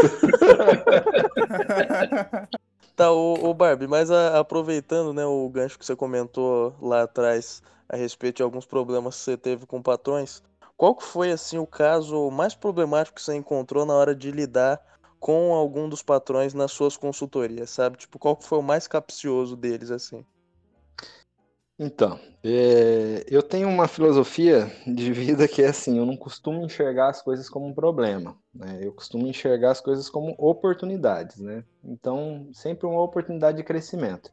É, uma das oportunidades de crescimento, assim, eu vou citar duas aqui, né? é, uma das oportunidades que eu tive, assim, realmente para mim foi um crescimento pessoal muito grande, né? E eu tive um ganho é, gigantesco com isso, né? Com essa, com essas oportunidades. E uma delas foi na antiga Car Wash, né?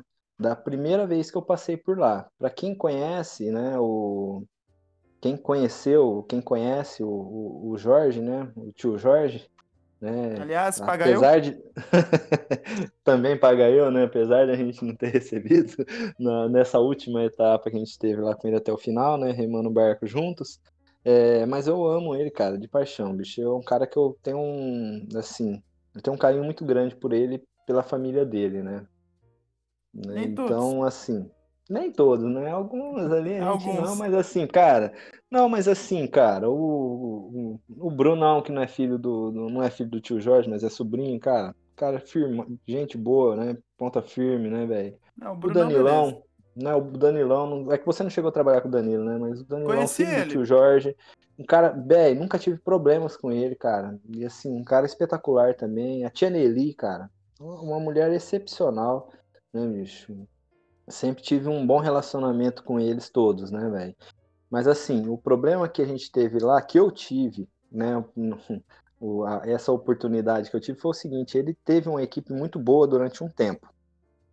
E quando essa equipe se desfez, porque até o gestor da equipe foi embora do Brasil, ele teve muitos problemas para encontrar uma pessoa para substituir essa, essa equipe, essa liderança, né? É, para quem não sabe, a Carroça tinha funcionários do início lá, né? Pô, Cidinha, Cidinha, um beijo, né? A gente te ama. Cidinha? Eu, eu vejo a Cidinha sempre. Então, e a Cidinha é uma figura, cara, uma figuraça. E ela teve lá desde o começo, né, velho? Até o final ela tava lá com a gente também. E ela começou, né? Quando a Karoshi ainda era Lava Jato, ela já estava lá.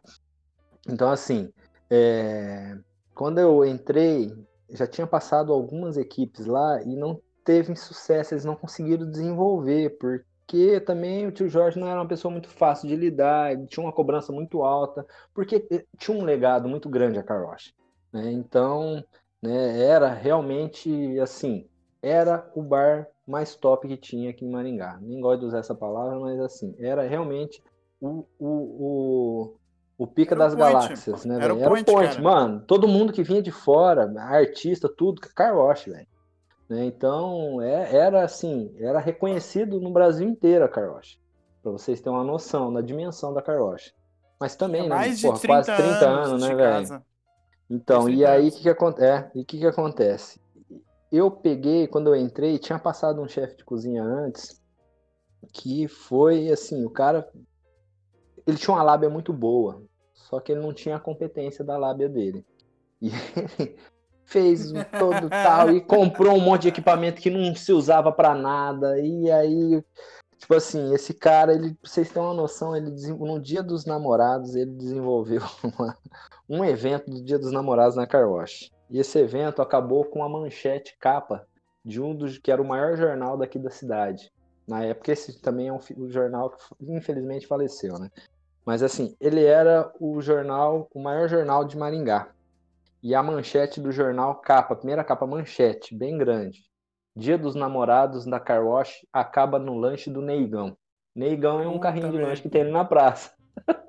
pra quem não sabe, né, velho? Porque não é Negão, é Ney, o nome do cara é Ney. Então aí, assim, o Dia dos Namorados da Car Wash acaba no lanche do Neigão. Eu tive esse jornal Caralho. um bom tempo, ficava até no meu armário lá da Car Wash. E, cara, quando eu entrei lá, aí tinha toda essa desconfiança, que assim, a gente não tinha padrão lá. Né? Por mais que tinha uma equipe boa, mas assim, não tinha a pessoa que fizesse a gestão. E sim, era muita devolução de prata. Quando eu entrei, eu já estava sabendo disso, porque foi me passado isso. né? Então, assim, foi uma coisa que. Só que me facilitou muito é que o Brunão passou lá antes de mim. Né? E eu entrei para substituir ele. Inclusive, o Brunão, um beijão, Brunão. E o Brunão, ele foi o seguinte, velho. Eu entrei lá com uma semana, ele pegou e falou assim: Cara, tô indo embora. Tô indo, pro, tô indo viajar. Mas você dá conta de tudo e foi para os Estados Unidos. Foda-se. E foda-se, tipo assim, toca aí, né? E aí, só que daí pra mim foi muito bom, porque assim, cara, eu tenho fotos da, da gente trabalhando, dia de trabalho lá, velho, que assim, a coisa lotada de comando e assim, meu, aquilo pegava fogo dentro daquela cozinha de uma determinada forma, mano, que eu tinha, era metros de, de, de comanda, não era pouca coisa não, velho. Era Vendia coisa muito, velho. para 80 um metros de pedido na noite. Cara, eu tenho uma foto minha enrolado com uma hora que deu, uma, eu lembro que deu, de vez em quando acontecia, não como não era com muita frequência, mas às vezes acontecia de dar um pauzinho no sistema e parar. E aí eu desconfiava, falei assim, cara, tem 20 minutos que não sai uma comanda aqui. Aí eu ia lá, dele, pô, tal, aí mexia lá no sistema aí, meu amigo, eu tenho uma foto minha segurando uma comanda que ela ia assim, ela pegava no chão, subia, dava a volta no meu pescoço e voltava e encostava no chão do outro lado. Eu tenho 1,87m, pra vocês terem uma noção. Caralho. Era tipo Era uns 3 pedido. metros, cara. Era pedido. para caralho, para um caralho. E assim, só que a gente desenvolvia bacana, porque daí a gente, a gente criou uma dinâmica dentro da equipe. Eu separei todo mundo nas suas praças, quem tinha, já tinha algumas praças fixas, né? A Kikinha no, no- na fritadeira dominava, pilotava com maestria aquela fritadeira, né? Kikinha, um beijo, nós te amamos também. Deve ter E, aposentado, assim, né, cara? Eu acho que ela ainda tá lá no- naquele outro bar ali do lado, viu? Será, véia? Tá, Fica tá. casa, Esse- eu encont... Não, não, eu encontrei com ela esses tempos atrás e ela tava lá ainda. Vou dar uma ligada E- pra ela. E Saudade aí, velho, é gente boa pra caramba também, né, velho? E Parceira do, do- das cachaçadas, né? Então é assim, velho. Aí a gente desenvolveu esse trabalho bacana, só que assim, tinha sempre a desconfiança do, do, do Jorge, porque ele teve muita. Realmente é assim, cachorro mordido de cobra quando vê linguiça foge, né, velho? Então Puta era merda, aquela, velho. Porra É de coisa ditado, de velho. tiozão, né, velho? Tiozaço. Dita melhores ditados populares. DitadosPopulares.com. E aí o que acontece, né, velho? O... Era sempre uma desconfiança. E era sempre um pé atrás. E tudo que eu ia falar, que eu ia pedir, ah, mas o cara lá, que não sei, até que um dia eu, eu meio que fiquei pistola com ele, numa reunião que a gente teve, tava eu, ele, o irmão dele, né?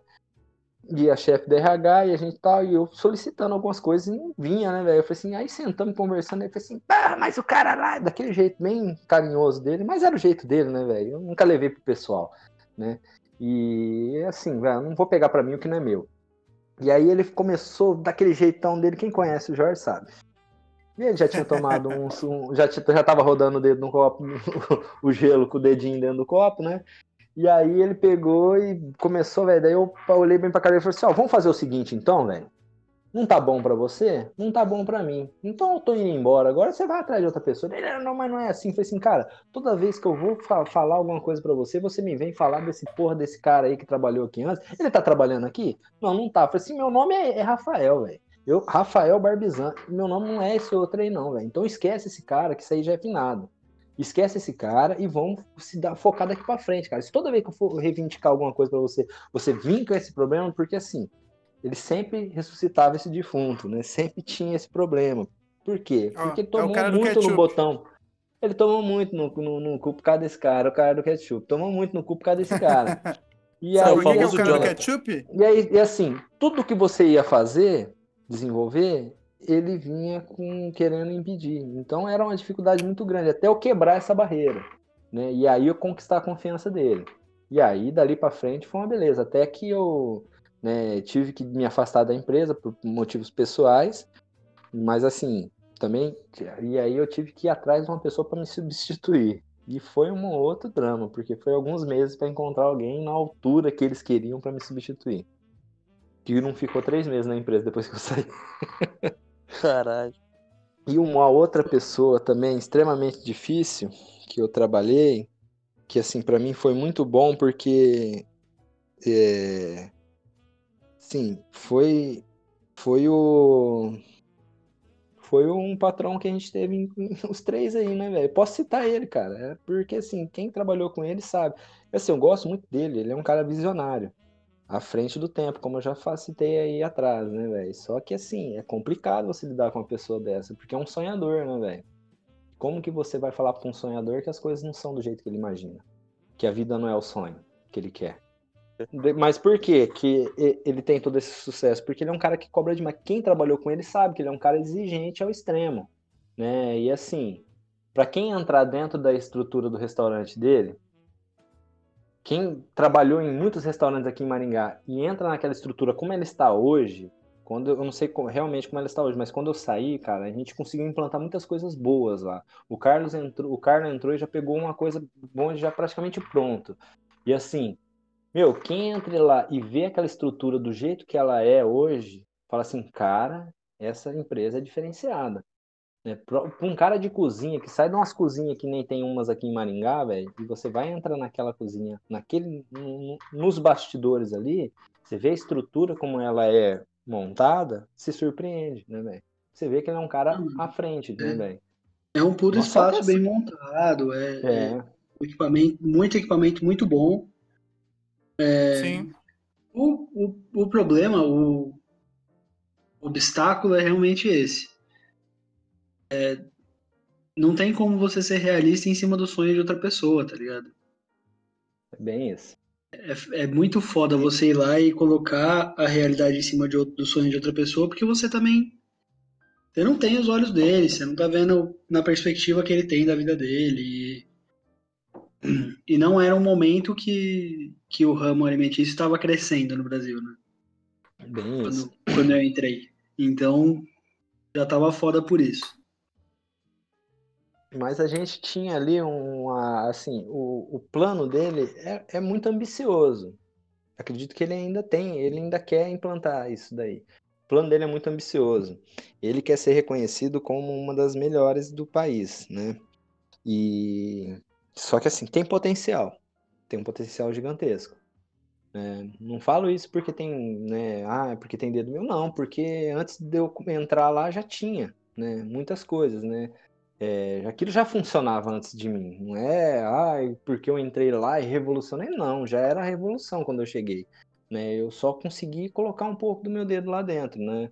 Deixar um pouquinho também do, do- da minha história ali dentro, né? Fazer parte dessa história, na verdade, né? Mas é a história dele, né, velho? Ele é um cara vencedor, cara. Eu torço muito por ele, velho. Acredito no sucesso dele de verdade, mano. Acredito, e assim, eu torço pra quem é da região. né? Quem me conhece sabe que todos os projetos que eu, que eu, desenvolvo, eu procuro sempre parcerias regionais, né? Inclusive na, na, na Sabores do Malte, a gente tem essa, essa é uma, é um dos princípios da empresa, é desenvolver o produto local, né? Então, até a gente tem até um dos logos é o Beba Local, né, velho? É você beber o que é produzido aqui, cara, e usar a matéria-prima daqui para produzir, né, velho?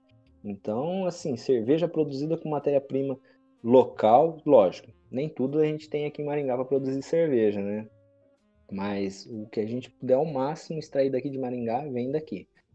né? Então, é, essa é uma coisa bacana, você ter parcerias fortes locais, né, velho? Desenvolver a região, né, velho? Desenvolver não só social, como financeira, né, velho? Ter essa parceria com a região, gerar divisa para nós, para nossa cidade aqui também, né? Assim, se a gente pode fortalecer não só não só a gente, mas todo mundo em volta também, né, velho? É E, isso. e falando assim, principalmente na parte de gastronomia, eu acho que é, é uma das áreas que tem mais oportunidade de, de investir no local. Porque todo lugar do mundo tem um produto que é específico dali. Todo lugar do mundo tem um produtor de, de comida e todo, todo lugar do mundo tem um, alguma coisa que é específica da região que dá para ser trabalhada. E é- você que está ouvindo, apoie o produtor local, consuma produtos locais e para de, para de dar, dar ouvido para imperialista aí, mano. No dos Estados Unidos, tá ligado? É bem isso. O produto, o grande, as grandes empresas multinacionais vão sobreviver sem o seu consumo. Mas o produtor local precisa da sua, da sua parceria, porque é aquele cara que também que tá aí de sol a sol, né, velho? Trabalhando, dando a vida dele, o sangue dele ali para desenvolver um produto bacana e pra gente ficar aí dando, dando, dando bola pro, pro, pro que já tem no mundo inteiro, né, velho? O Sim. mais do mesmo, né? E, Então, ó, Exatamente. é isso aí. Não, não, não se venda pro, pro, pro imperialista. Menos a Coca-Cola. Coca-Cola tá legal. Coca-Cola pode. Coquinha gelada, é? Coquinha gelada tá podendo. Uma coquinha gelada. Porém, porém aí, ó, toma uma coquinha, toma também um garoto, sabor limão. E você vai ficar feliz. Garoto abacaxi é o que é. Uma água tônica Schweppes, um litro e meio. Uma peste de um litro e meio. Barbiza, pra, pra gente te, te incluir no rolê, qual que é o seu sabor favorito de refrigerante de babaca? Cara, eu vou ser bem sincero, eu não tomo refrigerante. Já é mas babaca. assim. Já é babaca. Não, mas eu vou falar pra é isso. você. A minha exceção, as exceções que eu tenho, é pra tubaína, cara. tá certo. Não, não, não, não, não sou fã de Coca-Cola, nunca fui. né? eu era muito fã de Pepsi. Ai, ai, A gente, infelizmente, a gente não é normal. amigo, Barbiza. É, Ô, Barbizão, obrigado pela sua participação. Tchau. Pode ser, né? Foi muito bom. Mas o seguinte, velho, é a, ô, tipo assim, como um bom maringaense, né? A Ouro Verde, né, velho? Tubaína Ouro Verde. É Ouro clássico. pequenininho. Pinga Fogo anuncia Ouro Verde. Cara, é bom. é empresa É local, né, velho? Empresa local e sem falar que assim, cara, Tubaína Ouro Verde, mano, pra quem já tomou. me- Eu que sou criado em Maringá, né? Não nasci em Maringá, mas fui criado desde muito novo aqui em Maringá. Sou da época que a gente pegava tubaína é, num saquinho. Eu chegava no boteco, pedia uma tubaína, o tiozão já mandava a tubaína no saquinho, dois canudinhos dentro e saía felizaço. É. Sodinha, meu irmão. E, e- não, eu tinha a tubaína já, velho, e a paçoquinha. E já saía felizaço, eu ganhava o dia, velho. Então é assim, mano, aqui em casa, porque assim, até por criação mesmo, a gente sempre gostou de restaurante, de refrigerante assim, velho. É garoto, é tica, a tica, né, a Tica Ouro framboesa. Verde, Tica é antiga, hein? framboesa, mano. Aham. E, Sim, as né, mini mano, tica. Porra. Tubaína, ó, velho, eu vou falar pra vocês, uma das melhores, mano. Tubaína de abacaxi e tubaína de maçã. Se você Tubaína de não experimentou, abacaxi é do caralho. experimente. Cara, tubaína de abacaxi de maçã, é do caralho, velho. A de maçã também é algo espetacular, mano. A Cara, de teve maçã uma eu nunca época- vi, mano. Teve uma época que eu e o Barbizan fez vários reviews de Tubaína. Degustação. Você lembra? A gente ia no mercado e comprava, tipo, ah, essa aqui é nova, vamos comprar. É a época que você chamava o Barbizan de pai no corredor do mercado? É, velho. Papai, posso vergonha- levar esse aqui? Passava uma vergonha, mano. Gente ficava vermelho. Ai, Barbizan, vou desenhar pra vocês verem. É um polaco, velho. Loiro, do olho verde. Tipo, só que ele é feio. Aí, ficava vermelho. Vermelho, Ah. vermelho. Cara, eu não sou feio não, mano. Pesquisa aí no Google Rafael Barbizan e coloque em vídeos aí que vocês vão me ver. É verdade, gente. Rafael Barbizan aparece na TV aqui, local, de vez em quando. Sempre fortalecendo a galera da local. Com certeza. É, programa Destaque. André Silva, um beijo. André, um beijão. Te amamos Muito gente boa. muito. Amamos Muito gente boa pra caramba. Uma pessoa humilde e espetacular, velho. Uma, uma pessoa bem pra frente, cara. E o, eu vou mandar André. um beijão pro Vanzo também, que é o meu cinegrafista desde o início. E é um cara também fodástico, cara. Vanzo, Ronaldo Vanzo, você é o cara, velho. Mas pra gente encerrar, cinco dicas pra quem quer abrir um restaurante hoje. Cara, cinco dicas pra quem quer abrir um restaurante? Vamos lá. Dica 1. Um. Vou partir Não pelo abra. princípio. Não abra. Não, não, não. É assim, a gente tem que fortalecer assim aqui em Maringá, mano. Tem que ter novas ideias e bons restaurantes aqui pra fortalecer a cultura da cidade. Por favor. Então, primeiro a gente passo. precisa de emprego bom. Tenham restaurantes bons. É, primeiro passo. Primeira dica. Tem que ter dinheiro, meu irmão. Você tem que ter dinheiro. Começou bem, né? Não, é, velho. Porque é o gente que já seguinte, mano. desistiu no primeiro passo. A gente tem que ser realista, né, velho? Não é uma coisa barata pra se manter. Você não pode achar que você vai abrir um restaurante e você vai ter lucro logo de cara. né? Então você tem que poder manter a sua equipe e o seu estabelecimento. Então, para isso, tem algumas coisas. Você tem que ter dinheiro, incluído nesse dinheiro, você tem que ter um plano, né, velho? Então vamos lá para o segundo passo. Você tem que ter um plano. O que, que você quer fazer? Né? O, o que, qual que é o, o seu restaurante? Qual que é a ideia do seu restaurante? O que, que você quer vender nesse restaurante? Né? Qual é o seu público-alvo? A, B ou C? Classe alta, classe média ou nós, né? Não nós. No É. caso, né? Então, quem que você quer atingir? Qual que é o seu público-alvo? Então, se o seu público-alvo é, você sabe o seu público-alvo, se você tem dinheiro, você tem o seu público-alvo, você tem a sua ideia do que, que você vai ser, servir, qual que é a característica do seu restaurante, você vai ter que encontrar um ponto que vai ser adequado para o seu público-alvo. Então, se você tem um público-alvo classe A, você tem que ter um restaurante num local classe A. Não adianta você quer montar um restaurante. é, eu moro aqui no Jardim Oasis, né? Oasis. Quem É, Wonderful. lógico, né, velho? Wonderful. Então é o seguinte, mano. Se eu quero montar um restaurante classe A aqui em Maringá, esse público vai vir aqui no Oasis para comer? No meu É restaurante? complexo. Não. Se o nome for Oasis Wonderful, sim. Ele pode até vir, mas como Exato. que eu vou fazer com que You're esse público venha? Eu vou ter que ter dinheiro realmente para investir em marketing pesado. Então, para desenvolver uma cultura diferente. O que, que aconteceu? Vou dar um exemplo aqui. A Mandacaru. A Mandacaru virou um público, tem um público-alvo. Mas por Sim. quê? O EN, né? Então tem a UEM, ela se desenvolveu bacana ali. E tem muitas coisas espetaculares ali. Tem um bar num amigo meu ali também que, velho, é espetacular, mano. Tem uma É. marmitaria, coisa Tem. boa também, rapaz. Ponto comida da de. Mandacaru é, é, é a avenida dos narguileiros. Ó, eu trabalhava num restaurante onde os três aí passaram, pra vocês terem uma noção, eu pegava a marmita no ponto da marmita, eu não levava comida, porque durante o dia a gente fazia produção nesse restaurante, não era aberto ao público, era a- o dia era para produção, era equipe de produção. E de noite era o restaurante aberto, né? Com a outra equipe. Aí tinham mais duas equipes, né, de cozinha, que era a equipe de são dois setores diferentes, né? Então, mas de dia era a equipe de produção. E eu pegava a marmita lá no ponto da marmita que fica ali na Mandacaru. Cara, a cozinheira, Dona Marlene, essa mulher é uma mulher abençoada com o dom da, da- do tempero, viu, velho? Ali, papai do céu foi generoso. A mulher cozinha para um baralho, viu, bicho? Se eu herdar 1% desse talento, tô feito. Tá feito. Tô feito. Ela foi, de verdade. ela foi abençoada com, com, com uma mão de, de cozinha, mas foi ao mesmo tempo amaldiçoada aí com um filho babaca. Um só não, né? babaca.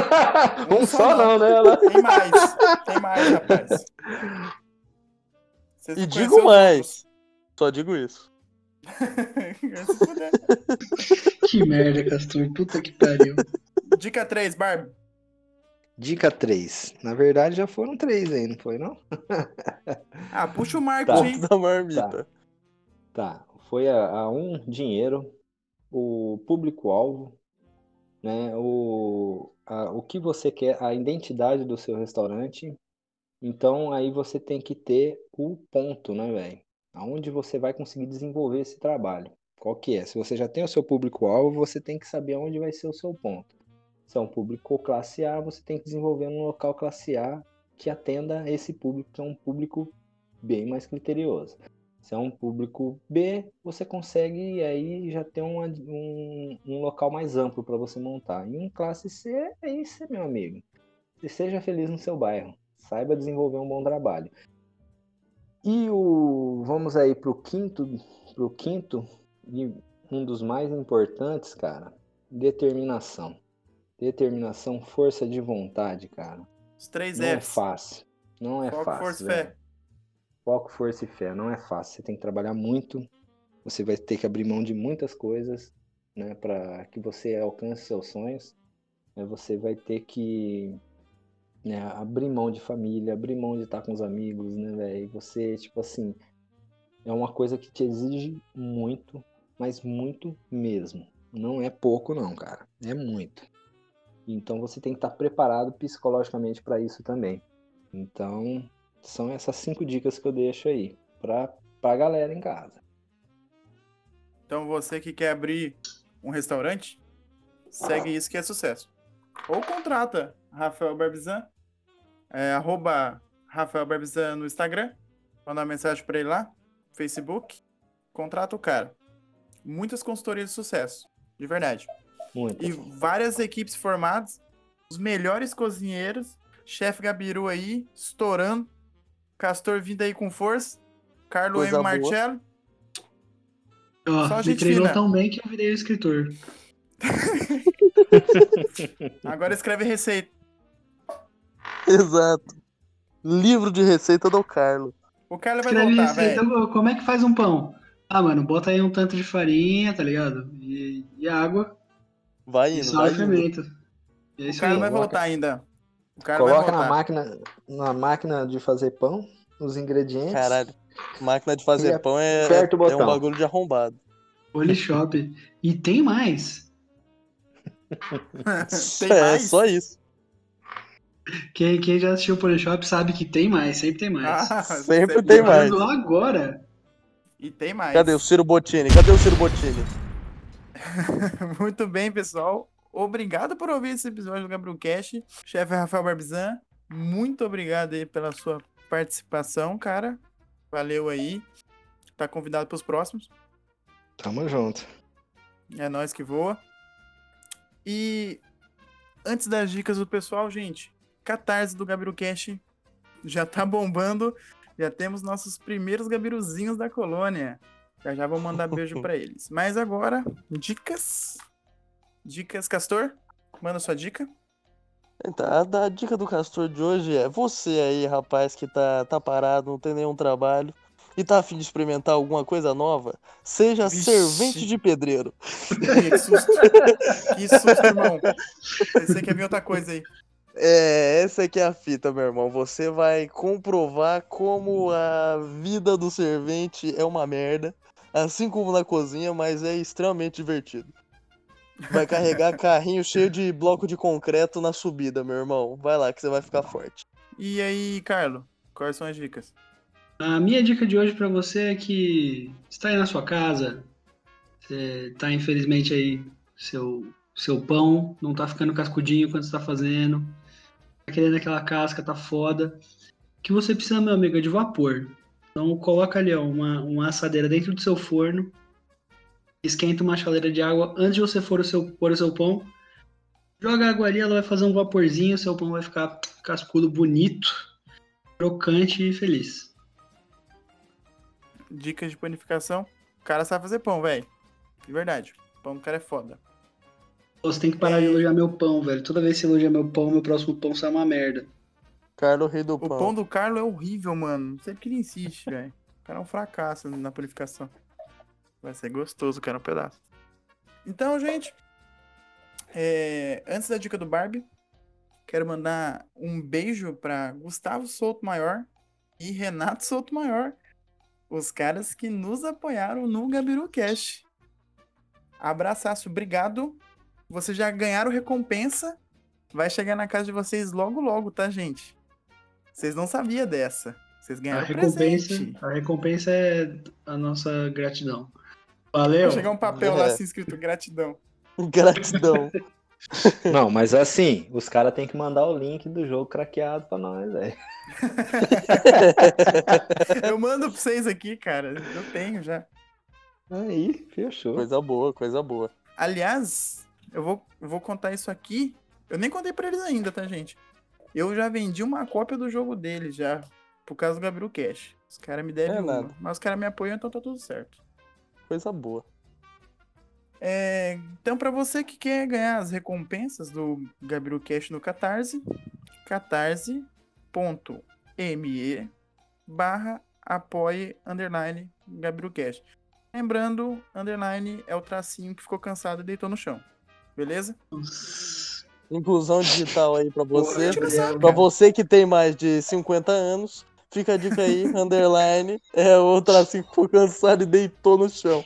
Porque o Exato, Gabriel velho. é um idoso, ele pensa nos idosos também, tá certo. É isso idoso, cara. Amo. Pra você que nunca viu um teclado de computador, você vai ter que apertar aquele aquela botão que tem uma setinha pra cima. E aí você vai apertar o botão que tem dois tracinhos, um pequenininho e um maiorzinho. Aí vai sair esse daí, tá bom? Não, não tem que ser o. É, é o shift. É o que tem a setinha né? gordinha.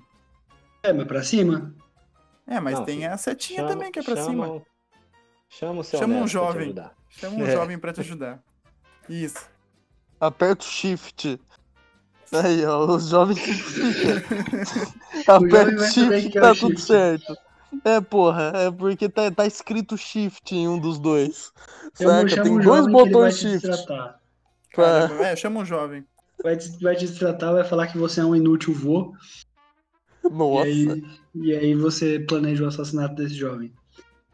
Pra comemorar isso e comemorar o sucesso do Gabriel Cash nas redes sociais, tá bombando, cara, de verdade. A galera tá curtindo, comentando, bem bacana. Vai ter um sorteio do Gabiru Cash. Rapaz. Hoje é dia 12.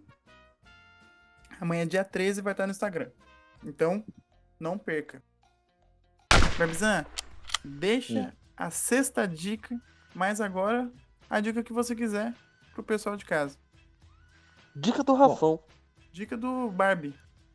A dica do Barbizan é a seguinte. Já pro pessoal de casa vai ser bem específica essa dica. Como a gente tá nessa nessa isolamento social nessa quarentena aí. Então estamos gravando cada um das suas respectivas casas. Então a minha dica vai para um, um rapaz específico que está na sua casa gravando conosco, que é um jovem, né? Olha Que só. ele aproveite esse período para estudar. Seu jovem puta. vagabundo.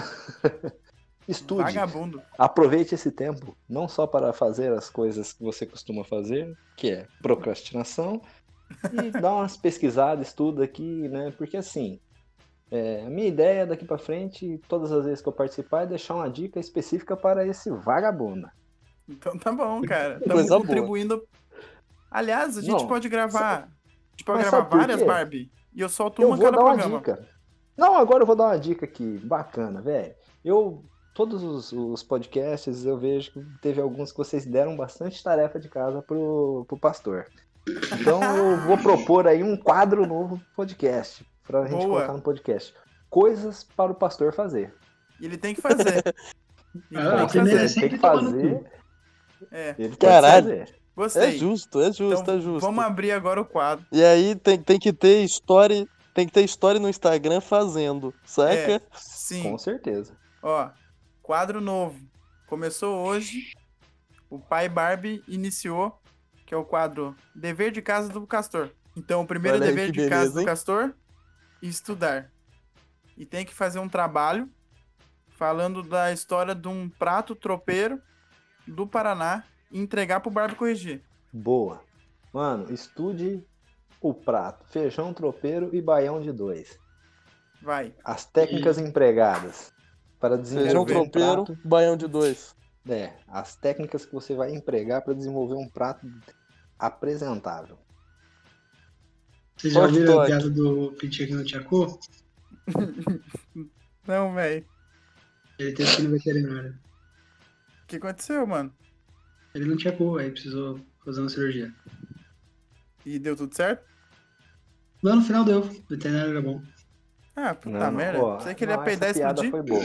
Já- não, assim, foi uma piada boa. Então, assim, pra gente terminar assim, pensativo, é, conta a história do cara que só tinha uma perna esquerda, mano. Não, não. É que a outra vocês estão ligados, né? É, a outra era a direita. Caralho, eu ia perguntar, mano.